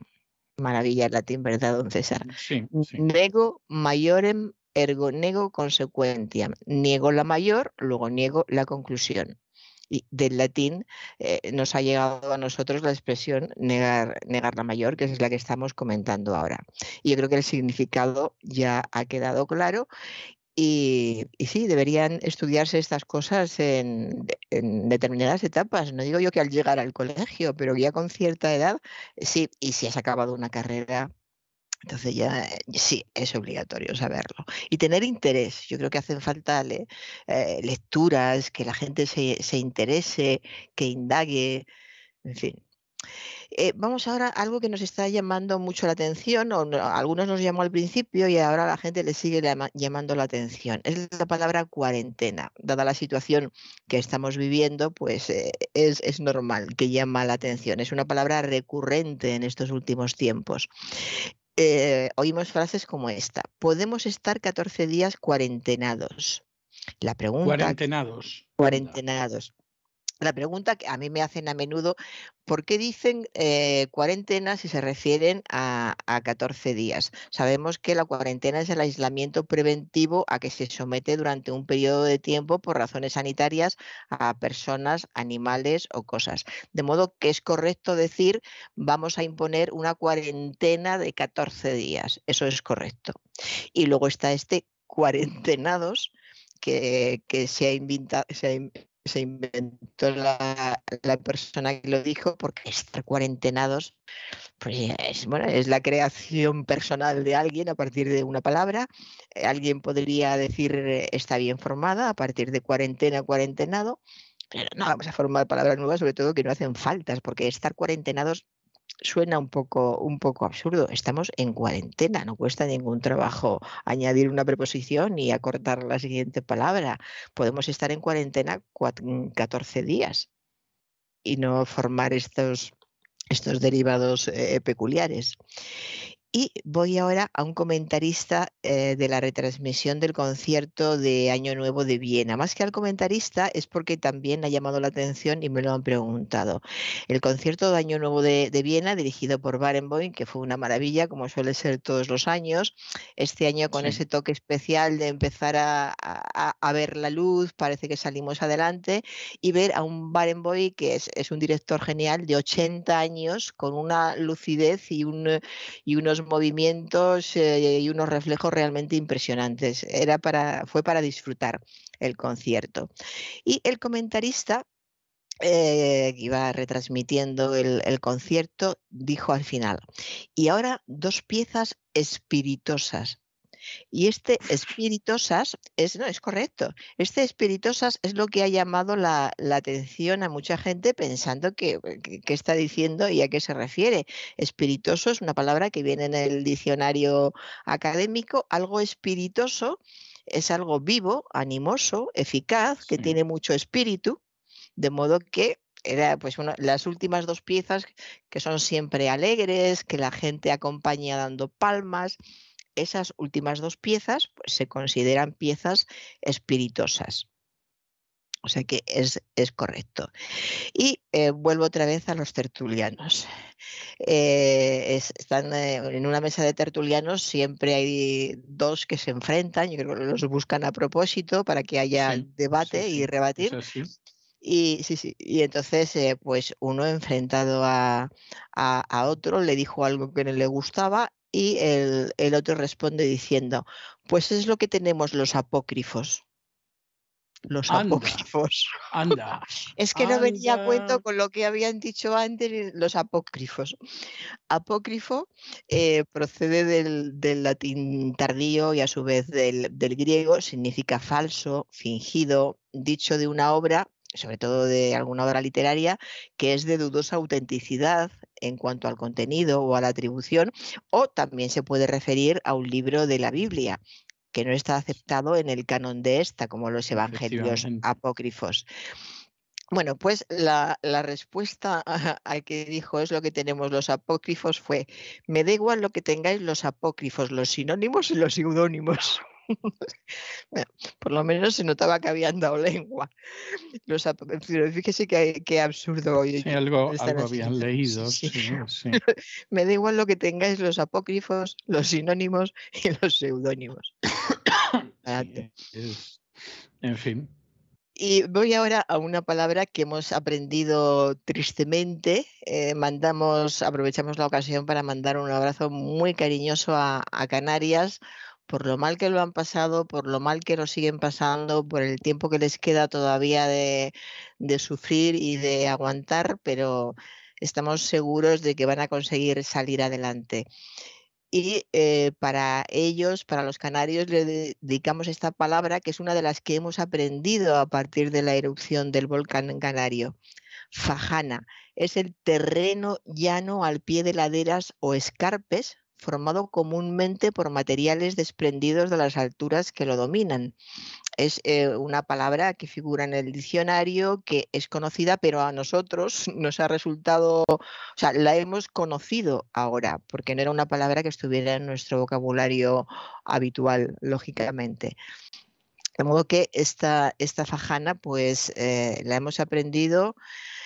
Hay que agradecerla, entre comillas, a, los canarios, pero aprovechamos para que sepan que les recordamos. Estamos siempre cerca de ellos. Y eh, voy ahora a un programa de cine eh, después del programa había esa tertulia en la que se comenta la, la película y una persona que me sorprendió porque yo la considero una persona culta y que ha leído mucho por comentarios que hace, porque la he visto otras veces, dijo sobre la película que aún la estaba digeriendo, digeriendo. Eh, digerir procede del latín digerere, di- que significa distribuir, repartir, y se conjuga, atención, digerir se conjuga como sentir. Decimos sintiendo y digiriendo, sintiendo, digiriendo. Sabemos que digerir es convertir en el aparato digestivo los alimentos en sustancias asimilables por el organismo. También se puede utilizar de forma metafórica para sufrir o llevar con paciencia una desgracia o una ofensa. O también cuando estamos meditando, pensando con mucho cuidado algo para entender eh, mejor lo que nos han dicho y decimos, déjame que todavía lo estoy digiriendo, digiriendo. Y en un reportaje de una película, eh, so- hablando sobre la película, oí que en esa película había robotes que te hablan. Robotes. Robotes, me sorprendió tanto que he ido a, a buscar a ver si es que esta, esta palabra robot procede del inglés. eh, hace mucho tiempo No. que, se, que se adaptó al, que se asimiló al español, se, se adaptó y, y así la utilizamos en robot con su plural robots. Pensé que a lo, a lo mejor había alguna nueva norma sobre las palabras, sobre este tipo de palabras, pero no, no la hay. Este robotes, pues no, hay, hay que, hay que olvidarlo. Robots que te hablan. Es, Eh, es- es una mm. palabra eh, creada en checo, Sí, creada en checo por Chapek. Sí. por el, y, y viene de una raíz que es común a todas las lenguas eslavas, que es rabot, que significa trabajar. En, en ruso, por ejemplo, rabotet es trabajar y se dice de manera parecida en todas las lenguas eslavas. Entonces, el robot era aquel sujeto, si hubiera escrito en español, a lo mejor lo hubiera llamado el trabajón o algo así, ¿no? Pero se supone que era ese, ese ser creado para trabajar y, claro, conseguir que otros no trabajaran. Sí, eh, procede el, el, origen es robota, es la misma palabra que usted dice pronunciada de otra manera, robota. Sí, sí, sí, sí, que significa trabajo, prestación personal. Y eh, llama la atención que surgiera del checo, porque precisamente en este país es donde surgió el golem. La idea de, alguien que, eh, aquel hombre que creó un ser para que hiciera los trabajos eh, manuales y caseros y evitarle a él el, el esfuerzo. Pues es posible que no sea casual, ¿eh? Yo casi me atrevería a decir que no es casual, que tiene, tiene esa, esa lógica. lo que pasa que la raíz es una raíz que, es una raíz eslava, que es común a las otras lenguas eslavas. ¿eh? En, el resto de las lenguas eslavas, efectivamente, trabajar eh, siempre tiene ese, ese robot, robot. Ese suele ser la raíz. Sí. Y eh, mm, eh, vamos a acabar hablando, como hemos eh, mencionado antes, el concierto de, de, fin de año que fue tan maravilloso. Vamos a acabar con algo que a mí me parece muy bonito porque a mí me gustan los caballos y cuando a uno le gusta mucho algo le parece que le tiene que gustar a, más personas. De todas formas, independientemente de que los caballos gusten más o menos, la historia es muy curiosa. Y yo me acordé una, una vez más en el concierto de, fin de año cuando sale la, la yeguada imperial bailando en, eh, la escuela de, de Viena es una imagen preciosa. Entonces, estos caballos son los famosos lipizanos. Y la historia es esta. En 1580, en la yeguada imperial de la Casa de Austria, se dio forma, por decirlo de alguna manera, a, a un caballo muy determinado porque estaba destinado a servir de cabalgadura a reyes y emperadores. Eh, hay que tener en cuenta que es la, era la Europa de 1580, donde había, no sé si bastantes no se puede decir, es absurdo, pero algunos reyes y emperadores. Y entonces los caballerizos crearon una raza noble, una raza pura, querían una raza que fuera símbolo de vigor, de, de gracia, de lealtad, que tuviera mucha facilidad para, aprender. El fruto eh, de este proceso de selección y, cruce duró nada menos que cuatro siglos, cuatro siglos de refinamiento que culminaban cuando cumplían, eh, eh, llegaban, por fin llegaba una, una yeguada y a los cuatro años, si eran, si eran aptos, se les trasladaba a Viena y se tardaba entre 10 y 12 años en formar a cada caballo en las diferentes disciplinas de la doma clásica y exhibir su arte bailando al compás de Händel, Chopin, Strauss en esta escuela española de equitación que es famosa en, en todo el mundo. De modo que es un, eh, eh, es como atravesar la historia, hablar de, estos caballos a través de una belleza, esfuerzo, trabajo y belleza, es lo que, lo que hay detrás de estos caballos, de modo que el significado es importante y es interesante siempre, y yo creo que estas fechas lo, eh, lo merece especialmente el, recuerdo. Y recuerdo también en eh, que hubo una, época en el año 2007, se pudieron ver en, todo, en todo el mundo imágenes en los televisores de caballos lipizanos abandonados y moribundos cerca del Danubio. Eh, las personas que sabían o sabíamos lo que significaban esos caballos realmente nos quedamos muy impresionados. Y es que eran víctimas, mm, víctimas mm, conmovedoras del conflicto de Yugoslavia. No sabían qué hacer con ellos. Yugoslavia, pues bueno, no es momento de recordar lo que pasó en Yugoslavia y cómo se enfrentaron y qué, desastre fue aquello. Y lo que menos les importó en, ese momento fueron estos caballos, de, modo que los, abandonaron y murieron la mayoría de, ellos y de forma, de forma terrible en, algunos casos. Y alguien, un, escritor que no, no tengo el nombre apuntado, dijo una frase muy bonita y dijo que todos aquellos bárbaros que habían hecho tal cosa con estos caballos no sabían que acariciar un lipizano es acariciar la historia. Me parece una frase mm, maravillosa. es una frase maravillosa. Yo tengo una anécdota personal de infancia con, con estos caballos y es que recuerdo que viendo en cierta ocasión un documental sobre ellos en televisión, no, no era un documental, era una película de Robert Taylor, que narraba cuando llegaba el ejército americano al final de la Segunda Guerra Mundial a Venecia y eh, perdón, a Viena mm. y él era un enamorado de este tipo de caballos e intentaba salvarlos. Robert Taylor era un oficial alemán y entonces Robert Taylor conseguía convencer al general americano, que me imagino sería Patton, para, que, para que salvara los caballos. ¿no? Y la película era una película muy interesante con Robert Taylor haciendo de, de, alemán que resultaba muy curioso. Y recuerdo que en un momento determinado mi padre comentó que estos caballos nacían negros, y luego se iban convirtiendo en blancos, lo cual provocó una carcajada soberana en casa y de hecho durante años nos estuvimos pitorreando de la historia de que los caballos se hacían blancos, hasta que de pronto, años después, en un documental apareció que efectivamente era así y sobre todo mi hermano y yo no sabíamos dónde escondernos realmente, pero, pero mm, los recuerdos son unos caballos impresionantes y esa película de Robert Taylor, que yo ahora mismo no recuerdo cómo, cómo se titulaba, pues era una película donde quedabas absolutamente enamorado de los caballos, de lo que podían hacer y encima para colmo eran los caballos de la escuela española, ¿para qué queremos más?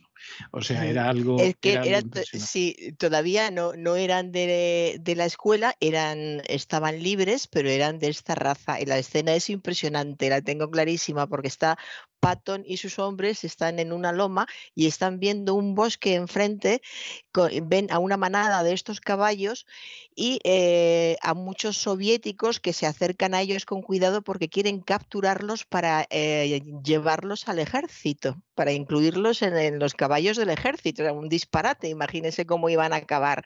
Y Patton conocía muy bien lo, lo que eran y cómo eran esos caballos.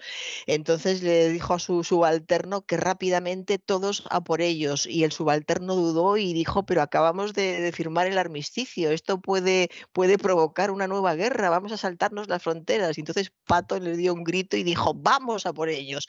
Cruzaron corriendo, los espolearon y los llevaron al otro lado de, la frontera y los salvaron. Y es uno de esos momentos épicos, maravillosos de, para ver en el cine. Yo no recuerdo el título de, la película, pero vamos, la recuerdo ahora mismo a Robert Taylor con el uniforme alemán como si lo tuviera aquí delante. O sea, que, es de esas películas que efectivamente te quedas con, la idea y, y era el, mire, en inglés se llama El milagro de los sementales blancos. Supongo que en español no se llamaría así, pero lo mismo eh, en español se llamaba El milagro de los caballos de Viena o algo de este tipo. ¿no? O sea, pero recuerdo una película, pues, una película de esas de infancia que, te quedas con, con, la idea bastante clara de cómo es la película y además es muy bonita y encima ya como era la escuela española, pues ¿para qué queremos más? O sea, es, es de estas cosas. Ah, mire, en español se tituló la fuga de los caballos blancos. Sí, y además, claro, era... Eh, era una película del año 63. Sí, eh, pues yo no, la he visto un par de veces, o sea, la, han vuelto a, poner. Y es muy emocionante y mm, eh, se te queda, tienes el estómago en un puño cuando te das cuenta de para qué los quieren, porque claro, la, guerra continuó dentro del territorio soviético. Se firmó el armisticio con, eh, con, el oeste, pero en el este ellos seguían, había un ejército y los querían para el ejército, o sea, que los hubieran destrozado, hubieran sido cabalgaduras militares. Y y, ese, ese momento en que se ve al, al, general eh, pues con, eh, con sus prismáticos eh, mirando, todos atentos, el otro que le quiere, le quiere convencer y diciendo, se da cuenta de lo que vamos a hacer, vamos a violar las, las, las reglas, se acaba de firmar el, el armisticio, estamos a este lado de la frontera, vamos a saltar a cruzar una frontera de forma ilegal. Esto puede desatar otra guerra. Y, y Patton muy si hay que saltar, se salta. Sí. Patton muy autoritario dijo, ahora por ellos, y echaron a correr y los, los trajeron al, al otro lado y dijeron, eh, dijeron con, un, con un gesto, se ve, se ve al subalterno de Patton y a Patton eh, moviendo muy poco la cabeza como diciendo para allá, indicando, indicando el oeste, Austria, eh, pero que indicando que tenían que ir hacia, hacia Austria y, se los llevaron a una zona segura y Austria, que es donde tenían que estar, claro, en, la escuela de equitación. ¿Cómo llegaron allí esos caballos? Eso es lo que no se aclaró. Si se aclara en la película, no lo recuerdo. Pero el momento de emoción y de rescate y sobre todo de que alguien eh, diera la casualidad, porque veía podía haber sido un general que no tuviera ni idea de lo que significaban esos caballos, simplemente eran blancos y punto. Pero él sabía muy bien. Lo hay, hay, generales ilustrados. ¿eh? Sí, sí, sí, lo sé, lo sé. en todas partes, en todas partes los hay, es verdad, es verdad. Bueno, yo le voy a dejar hoy, con eso de que es el primer año y ha hablado usted de estos caballos y todo lo demás, le voy a dejar con la marcha Radetzky. ¿eh? Ah, y además, y además le voy a dejar con la marcha Radetzky tal como se interpretó el 1 de enero de este año 22 en el concierto de Año Nuevo en Viena dirigido por Daniel Barenboim. ¿eh? O sea, le voy a dejar además la interpretación de Barenboim y, y todo lo demás y hasta el jueves de Dios mediante. Pues hasta el jueves, don César.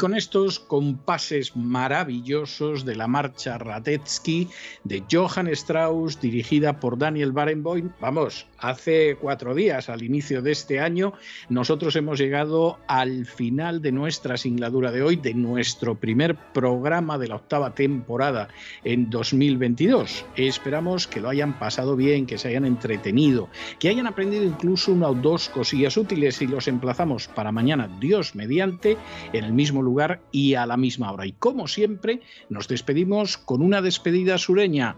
God bless you. Que Dios los bendiga.